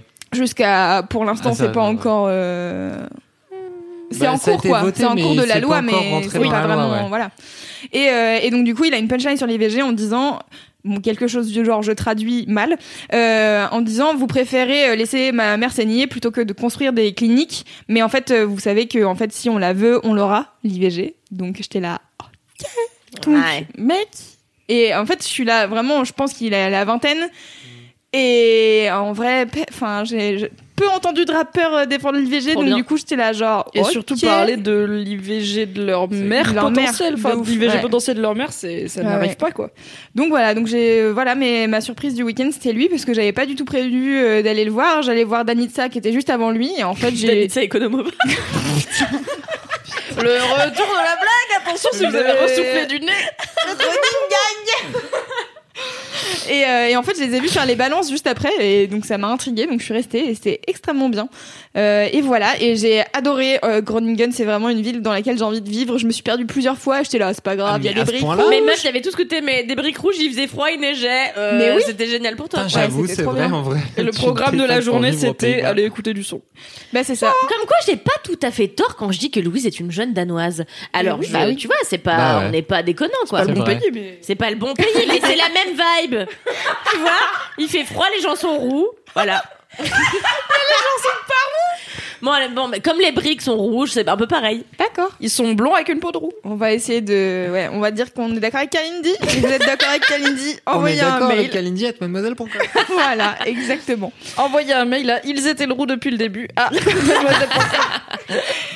Et voilà, j'ai fini mon kiff car sinon ça va durer trop longtemps. Euh, mais je, je pourrais vous raconter encore mille choses, mais bon. Et si vous voulez ne pas rater les 11 sessions acoustiques que tu as enregistrées, c'est sûr. Mademoiselle Musique Mademoiselle Musique, chaîne YouTube, tu, tu cliques, tu t'abonnes, tu mets des pouces bleus partout. Oui, Et n'hésitez tu as pas. de la musique. Sinon, on te retrouve, on chanter te- une on chanson horrible. Vous aimez Barbara ou pas? L'aigle noir, non tu pas l'aigle ouais. noir, tout le monde connaît l'aigle noir, mais il y a une chanson qui s'appelle Göttingen et donc c'est pas Groningen, mais c'est Ah, presque pareil. Du coup, je voulais faire un remix, mais bon, bref, on s'en fout. Bah maintenant, je vais l'entendre. le remix. Attends, Le remix. bien sûr, pleut. ce n'est pas la Seine, ça n'est pas le bois de mais c'est bien joli tout de même. À Groningen, Ah, à Gren- Groningen. Et- super. On est convaincus. C'était joli, Cédric, t'as Toi, gâché le toi, t'as signé ton arrêt de décès, mec. On est tous convaincus par ce talent incroyable. Quoi. Tu Hâte d'être au prochain Attends, je suis à deux doigts. dire que mon mini-kiff c'est Cédric qui vraiment me manque depuis qu'il est décédé par accident.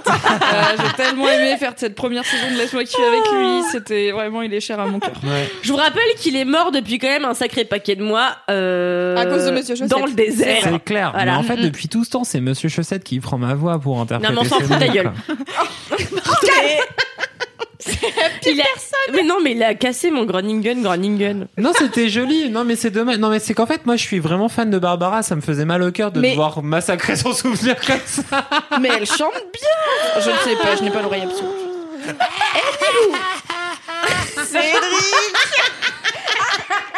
Il est en train de devenir.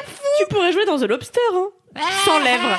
Je Regarde. veux devenir un homard. Arrêtez maintenant. Alors. Stop. Alors, Cédric, ton gros kiff. ton gros kiff Ça C'est fait quoi deux mon heures gros qu'on kiff enregistre Je sais pas. podcast. Sinon, en vrai, moi, je vais aller, je vais aller vite. C'est deux chaînes YouTube qui parlent de cinéma, mais Oh, oui, car les Comme la chaînes dernière YouTube qui fois. parlent de cinéma. c'est moi. Ah, c'est vrai. c'est Ah vrai. ouais.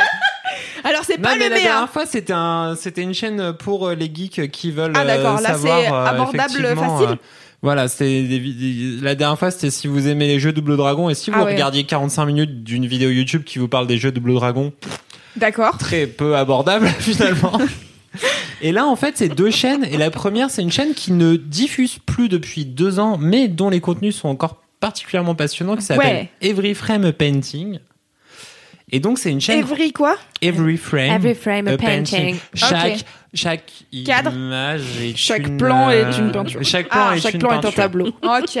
Et en fait, le gars, c'est un mec qui est, euh, me Attends, parce que moi j'adore de- les tableaux, du coup j'ai peur que tu sois en train de massacrer les Mais- tableaux là. Elle est insupportable. ne l'écoute pas, Cédric. Vas-y, continue. Donc le mec est un mec de Vancouver, c'est un monteur en fait. Et c'est ça qui est intéressant, c'est que du coup c'est un monteur vraiment dans l'industrie du cinéma. Et en fait il fait que des vidéos thématiques sur euh, sur en fait le montage des films. Et en fait il adresse plein plein plein de thématiques. Et donc souvent il prend des films et donc il a des vidéos du style euh, comment est-ce qu'on compose une image de façon super stylée pour que ça rentre bien? Et du coup il prend euh, les films d'Akira Kurosawa, grand maître de cinéma japonais. Ouais, je connais bien, moi. Euh, depuis En vrai, c'est du accessible. Il y a plein de films ultra mainstream dedans.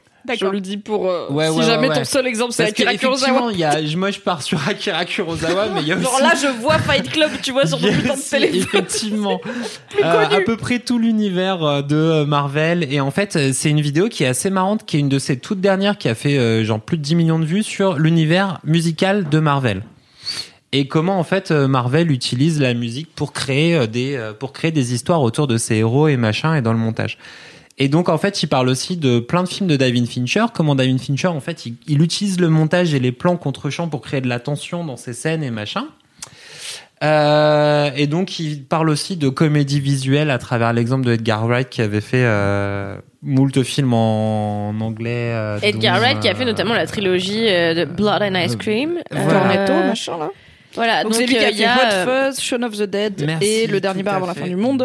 C'est dans infos sens, ouais, euh, qui me manque. Parodies Shaun of the et Dead. récemment, son dernier film Hot c'était Baby. Driver. Là. Voilà, c'est ça, qui était nul. Mais euh...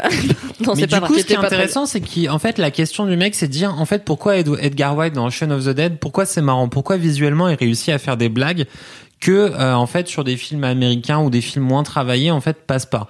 Et donc, comment on fait de la comédie visuelle? Il a Trop aussi bien. tout un truc sur Jackie Chan, comment on fait des films d'action qui sont rigolos et tout ça. Mhm. Et en fait, c'est des vidéos qui sont globalement toutes d'à peu près 10 minutes et qui t'expliquent plein de petits trucs de comment on monte un film. Et il a d'ailleurs une vidéo qui est, je pense, une de ses plus euh, personnelles, qui est comment les monteurs pensent. C'est-à-dire, à une seconde près, pourquoi tu vas arrêter la scène à tel moment ou tel Mhm. moment après? Est-ce que tu laisses le petit silence de la fin de la scène qui est un peu gênant ou malaisant ou qui transporte un truc? Ou est-ce Ouais. que tu le coupes ou machin Et en fait, tous ces trucs-là, il a genre une petite vingtaine, vingt, vingtaine de vidéos. Et c'est dommage que le mec ne publie plus parce que vraiment chacune de ces vidéos est un petit joyau. Trop et bien, c'est donc Trop intéressant. c'est mortel. Donc every frame a painting et on peut activer les sous-titres qui sont tous très bien en français sur Ah, ces chaînes-là. cool. Très Ça, bien, c'est ça. cool. Et Bel argument. Ouais, ouais, ouais, oui, parce que quand même, il faut penser à, à la compréhension de tout. Je sais pas où je fais. Bref, je ne sais pas où Ouais, pensons à la compréhension de Non la mais chose. du coup c'est trop cool. Moi je suis grave fan de ouf de tout ce qui t'explique les arrières et les coulisses des trucs que t'es en train de mater. Ouais. Le cinéma étant la plus grosse machine à fabriquer du rêve, c'est toujours intéressant de savoir comment c'est fabriqué. Et quand t'as un bon monteur de Vancouver qui te dit euh, voilà comment on fabrique des films, franchement c'est trop bien. Et une de ces vidéos, c'est d'ailleurs comment Vancouver, la ville de Vancouver, est tout le temps utilisée par des productions américaines qui euh, qui font Zarmac, c'est San Francisco, New York. euh, Car c'est moins cher, euh, car c'est pas cher et qu'il y a des, des voilà des réductions de taxes à Vancouver. Et du coup, comment tu vois que la même université de Vancouver, qui est un peu genre qui ressemble à un espèce de blocos russe, elle est utilisée pour être le quartier général des méchants de 115 milliards de films Ah, américains trop bien qui viennent tous filmer là. Mais après, tu verras plus que ça, quoi. C'est comme le fameux cri de Wilhelm qui est un cri générique euh, utilisé dans plein de films. Une fois que tu le sais, ça te sort forcément du Ça film parce que ouais. tu l'entends et tu fais ah, vas-y radin euh, je sais qu'il est pas cher vous auriez pu faire mieux et du coup ça te sort complètement tu peux avoir euh, le climax d'un film d'action où t'as genre Et tout boum, un peuple entier blague. qui est prêt de se faire décimer il y a une bombe et tout et si t'entends ce connard qui fait Eh t'es là pff, ok vous êtes radin Mais du coup, en fait, ce qui est marrant dans cette vidéo-là, qui s'appelle Van- How Vancouver Never Play Itself, comment Vancouver ne se N'est jamais euh, Vancouver ne joue jamais jamais elle-même. jamais. Vraiment tradu- traduction du cul. Euh, c'est qu'en fait, il dit voilà cette ville qui est tellement protéiforme et machin, en fait, elle réussit pas à avoir sa propre personnalité dans un cinéma, dans un film, parce qu'elle s'est tellement fait absorber et bouffer par tous les films américains ou whatever qui Qui la reprennent. qui la reprennent qu'en fait elle arrive plus à avoir sa propre personnalité dans des films qui s'y passeraient là-bas et que plus aucun filmmaker euh, réalisateur en fait ose utiliser Vancouver comme terrain de jeu parce qu'en fait c'est trop cramé que C'est trop connoté, quoi. voilà ça a été cramé par tout le monde Trop bien. En tout cas, on rappellera aussi que Sur le port de Vancouver, c'est une très belle chanson de Véronique Sanson. merci Kalindi bah Merci pour cette écoute, anecdote. pourquoi Véronique. Sanson euh, tu as chanté Pourquoi derrière pas elle si je ne me méprends pas à la chorale Oui, j'ai été sa choriste, oui. Au festival de Troyes. Et donc, t'avais une deuxième chaîne YouTube où je me fait, méprends. effectivement. Et alors, comme je vais pas vous abandonner avec euh, un mec qui a arrêté de faire des vidéos il y a deux ans, donc Euh, en fait, de façon assez euh, cool, euh, le mec de Every Frame Painting, quand il a arrêté de faire des vidéos, il y a un autre gars qui est arrivé, qui est aussi canadien, et euh, qui... j'ai cru que t'allais dire qu'il y a aussi monteur ce qui aurait été Non. logique maintenant qu'il y a alors aussi en fait, là, ce qui est passionnant, c'est que ce mec-là n'est pas monteur, il est scénariste. ah, bien Et du coup, sa chaîne s'appelle Lessons from the Screenplay. Donc, leçon du scénario. Avec le meilleur accent. Leçon from the Screenplay. Avec un accent québécois. Lessons from the Screenplay. Arrête, on va Tu aliéner regardes ça, je te jure, tu vas mettre 10 sur 10, tu vas kiffer vraiment. Non, mais fais pas bien. Je suis sûre qu'on a au moins 4 Québécois qui nous écoutent et on ne veut pas les perdre. Ouais, moi, je vous aime, les Québécois. Vive la Poutine. Euh... Donc c'est quoi euh, la scène from a screenplay? Non, et le Sons from the Screenplay, en fait, c'est genre un mec qui va taper des analyses de scénar. Et en fait, là où c'est rigolo, c'est que des fois, il a accès au scénario avant. euh, il a accès aux versions des scénarios qui sont pas celles qui ont vraiment été tournées. Ah, trop bien. Et du coup, sur plein de films, et j'essaye de retrouver, genre par exemple Annihilation ou euh, Will Hunting ou euh, Le Diable s'habille en Prada ou, ou, ou Shaun of the Dead, plein de trucs bien. comme ça en fait. le diable, je suis désolée, ma seule rêve, c'est le diable s'habille en Prada. Bah, en fait, Meuf, voilà, Will par Hunting. exemple, le Il y Diable a genre s'habille- Matt Mais ouais, Damon et mais Robin Will Hunting, je l'ai vu il y a trois mois et j'étais là, putain, hein, c'est pas si bien. Bah en fait, Et je- Annihilation, un Moi super j'arrive, je film. clash Camelot, ça choque Sur- le d'Alex monde. Garland. Elle a dit Will Hunting c'est pas si bien et ça passe crème au cage. moi je suis Bah, pas en vrai, fan c'est de pas Will si bien. Hunting. Mais en tout vrai. le Will monde aime bien Hunting, c'est Will pas non Hunting. plus un chef-d'œuvre. hein, Faut Ouais, arrêter moi, avec je cette sais Mais je sais connerie. pas, j'ai hein. l'impression que tout le monde aime bien ce film. Parce Bah, que les gens n'ont pas de euh, goût. euh. Je ris, je ris, j'adore, j'adore Will Hunting, bien sûr. Bah, en vrai, non, mais le truc. Mais c'est Robin- c'est l'effet Robin Williams. C'est comme Mais oui, euh, c'est les- ça, on le cercle l'adore. des poètes disparus. En vrai, c'est un film assez pourri, mais tellement Robin Williams. Arrête, il dis pas est- non plus n'importe quoi, tu vois. Et euh, tout ça pour dire, donc par exemple, le, le diable s'habille en Prada, en fait, il dit pourquoi, qu'est-ce qui est important dans le, le- les, les dix premières pages du diable s'habille en Prada? C'est le meilleur scénar parce qu'en fait, en dix pages, ils t'ont présenté tous les aspects du film et tous les mots, tous les trucs qui vont être Euh, Attaqué euh, dans le scénar. Quoi. Voilà, c'est ce qui c'est C'est un la- teaser, quoi. Mais non, c'est pas un teaser, c'est genre c'est la meilleure introduction de film. C'est le diable s'habille en Prada. Chacun des personnages est présenté, ses contradictions, machin. Tout est là. Pourquoi c'est 10 pages C'est C'est bon, je vais aller voir C'est cette trop bien vidéo. écrit. Et ben euh, le diable s'habille en Prada. Dans- C'est bon, bah, laissez mes goûts. Ok. Sur Will. Hunting, bien et Prada, sur. Will Hunting, par exemple, il fait presque euh, l'exercice inverse en fait. Il dit comment est-ce que tu crées euh, Pourquoi Will Pourquoi pas de la merde Non, mais en vrai, moi, je suis pas fan du film, mais euh, l'analyse de comment t'écris un film de cinéma et comment t'écris Ouais, un scénar, c'est trop bien. euh, en fait, elle est passionnante. Des fois, tu peux étudier des trucs qui sont pourris, mais qui sont bien écrits sur tel ou tel aspect. En Ouais, fait, c'est ça qui est bien. Suis d'accord. Agreed. et donc, sur Good Will Hunting, c'est vraiment le côté comment tu réussis à créer un climax qui est efficace et qui marche bien. Et donc, le moment où, euh, où Robin Williams, il prend, euh, comment il C'est pas s'appelle ta déjà faute. l'autre euh, Matt Damon pipi. Matt Damon Ah, c'est vrai. dans ses bras en lui disant c'est pas ta faute. pas ta Le faute. fameux c'est pas ta faute qui répète quatre fois sur des tons différents et le mec en face et il fait genre euh, il fait son acteur studio il fait Ah, je comprends et après il se pleure dans les bras. Donc tout vraiment un film Une belle de- scène. Ouais non mais la scène est mortelle mais effectivement un film de 1h40 pour une belle scène. Mais Est-ce que ça vaut le coup? Bon. pourquoi elle marche? Et c'est là en Ouais, fait, il dit bien. pourquoi elle marche? Et ben le mec, il va décortiquer ce truc-là de pourquoi est-ce qu'elle marche. Et donc après, il y a plein de trucs un peu marrants sur euh, Annihilation. Il va utiliser, il va, il, il- film. tout son et qui est vachement bien. Le tout l'épisode, c'est euh, comment en fait le monde de Annihilation, il colle à euh, la psychologie des personnages et comment ça c'est écrit dès le scénario. Mm. Et donc voilà, Lessons from the Screenplay, pareil avec des sous-titres français automatiques Ah, sur c'est YouTube. bien. Trop bien. Trop cool. Et en fait, lui surtout, il est toujours en activité, donc il sort des vidéos tous les mois. Et Cool. en fait, même si tu vois pas le film, c'est toujours intéressant de ce qu'il raconte, c'est toujours super intéressant. Et donc c'est tout. Franchement, c'est trop cool. Trop bien. Eh bien, encore de quoi Voilà. binger. Formidable. Oui. Ça fait donc 8h47 qu'on enregistre ce podcast. Vous avez tout Game of Thrones à rattraper, tous les films euh, du réalisateur grec Yorgos dont je, Lanthimos. voilà, dont je vais pas dire le nom euh, à voir, toutes les sessions acoustiques de Louise à écouter. Ouais, franchement, on va les sortir une fois par semaine, donc il y a le temps, quoi. Plus deux chaînes YouTube à binge. Oh là là, Voilà. c'est beau, Beaucoup c'est de beau. choses. Bravo. Et toutes les vidéos Bravo à nous. françaises. beau. Ok, c'est la fin de Laisse-moi kiffer. Merci de nous avoir écoutés jusqu'ici. Comme d'habitude, vous pouvez vous abonner à ce podcast sur iTunes, euh, ainsi que tout- sur toutes les applications de podcast. J'ai essayé de faire un truc bien, mais en fait non. Euh, alors, Mets des pouces. Mettez des avis, des étoiles. Vous savez qu'on est sur YouTube. Vous pouvez aussi commenter sur YouTube, car c'est plus simple. Comme ça, après, hop, il y a plein de commentaires sur YouTube. Vous pouvez vous répondre entre vous. Tout ça, ouais, c'est formidable. On est sur Instagram, laisse-moi kiffer.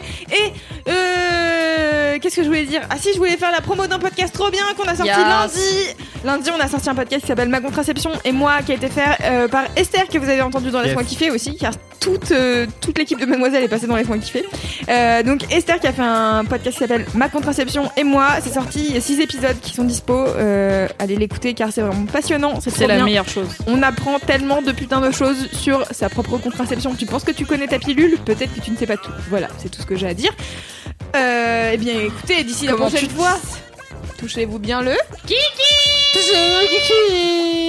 On l'a pas bien fait. Allez. non. Un, deux, trois. trois. Touchez-vous bien,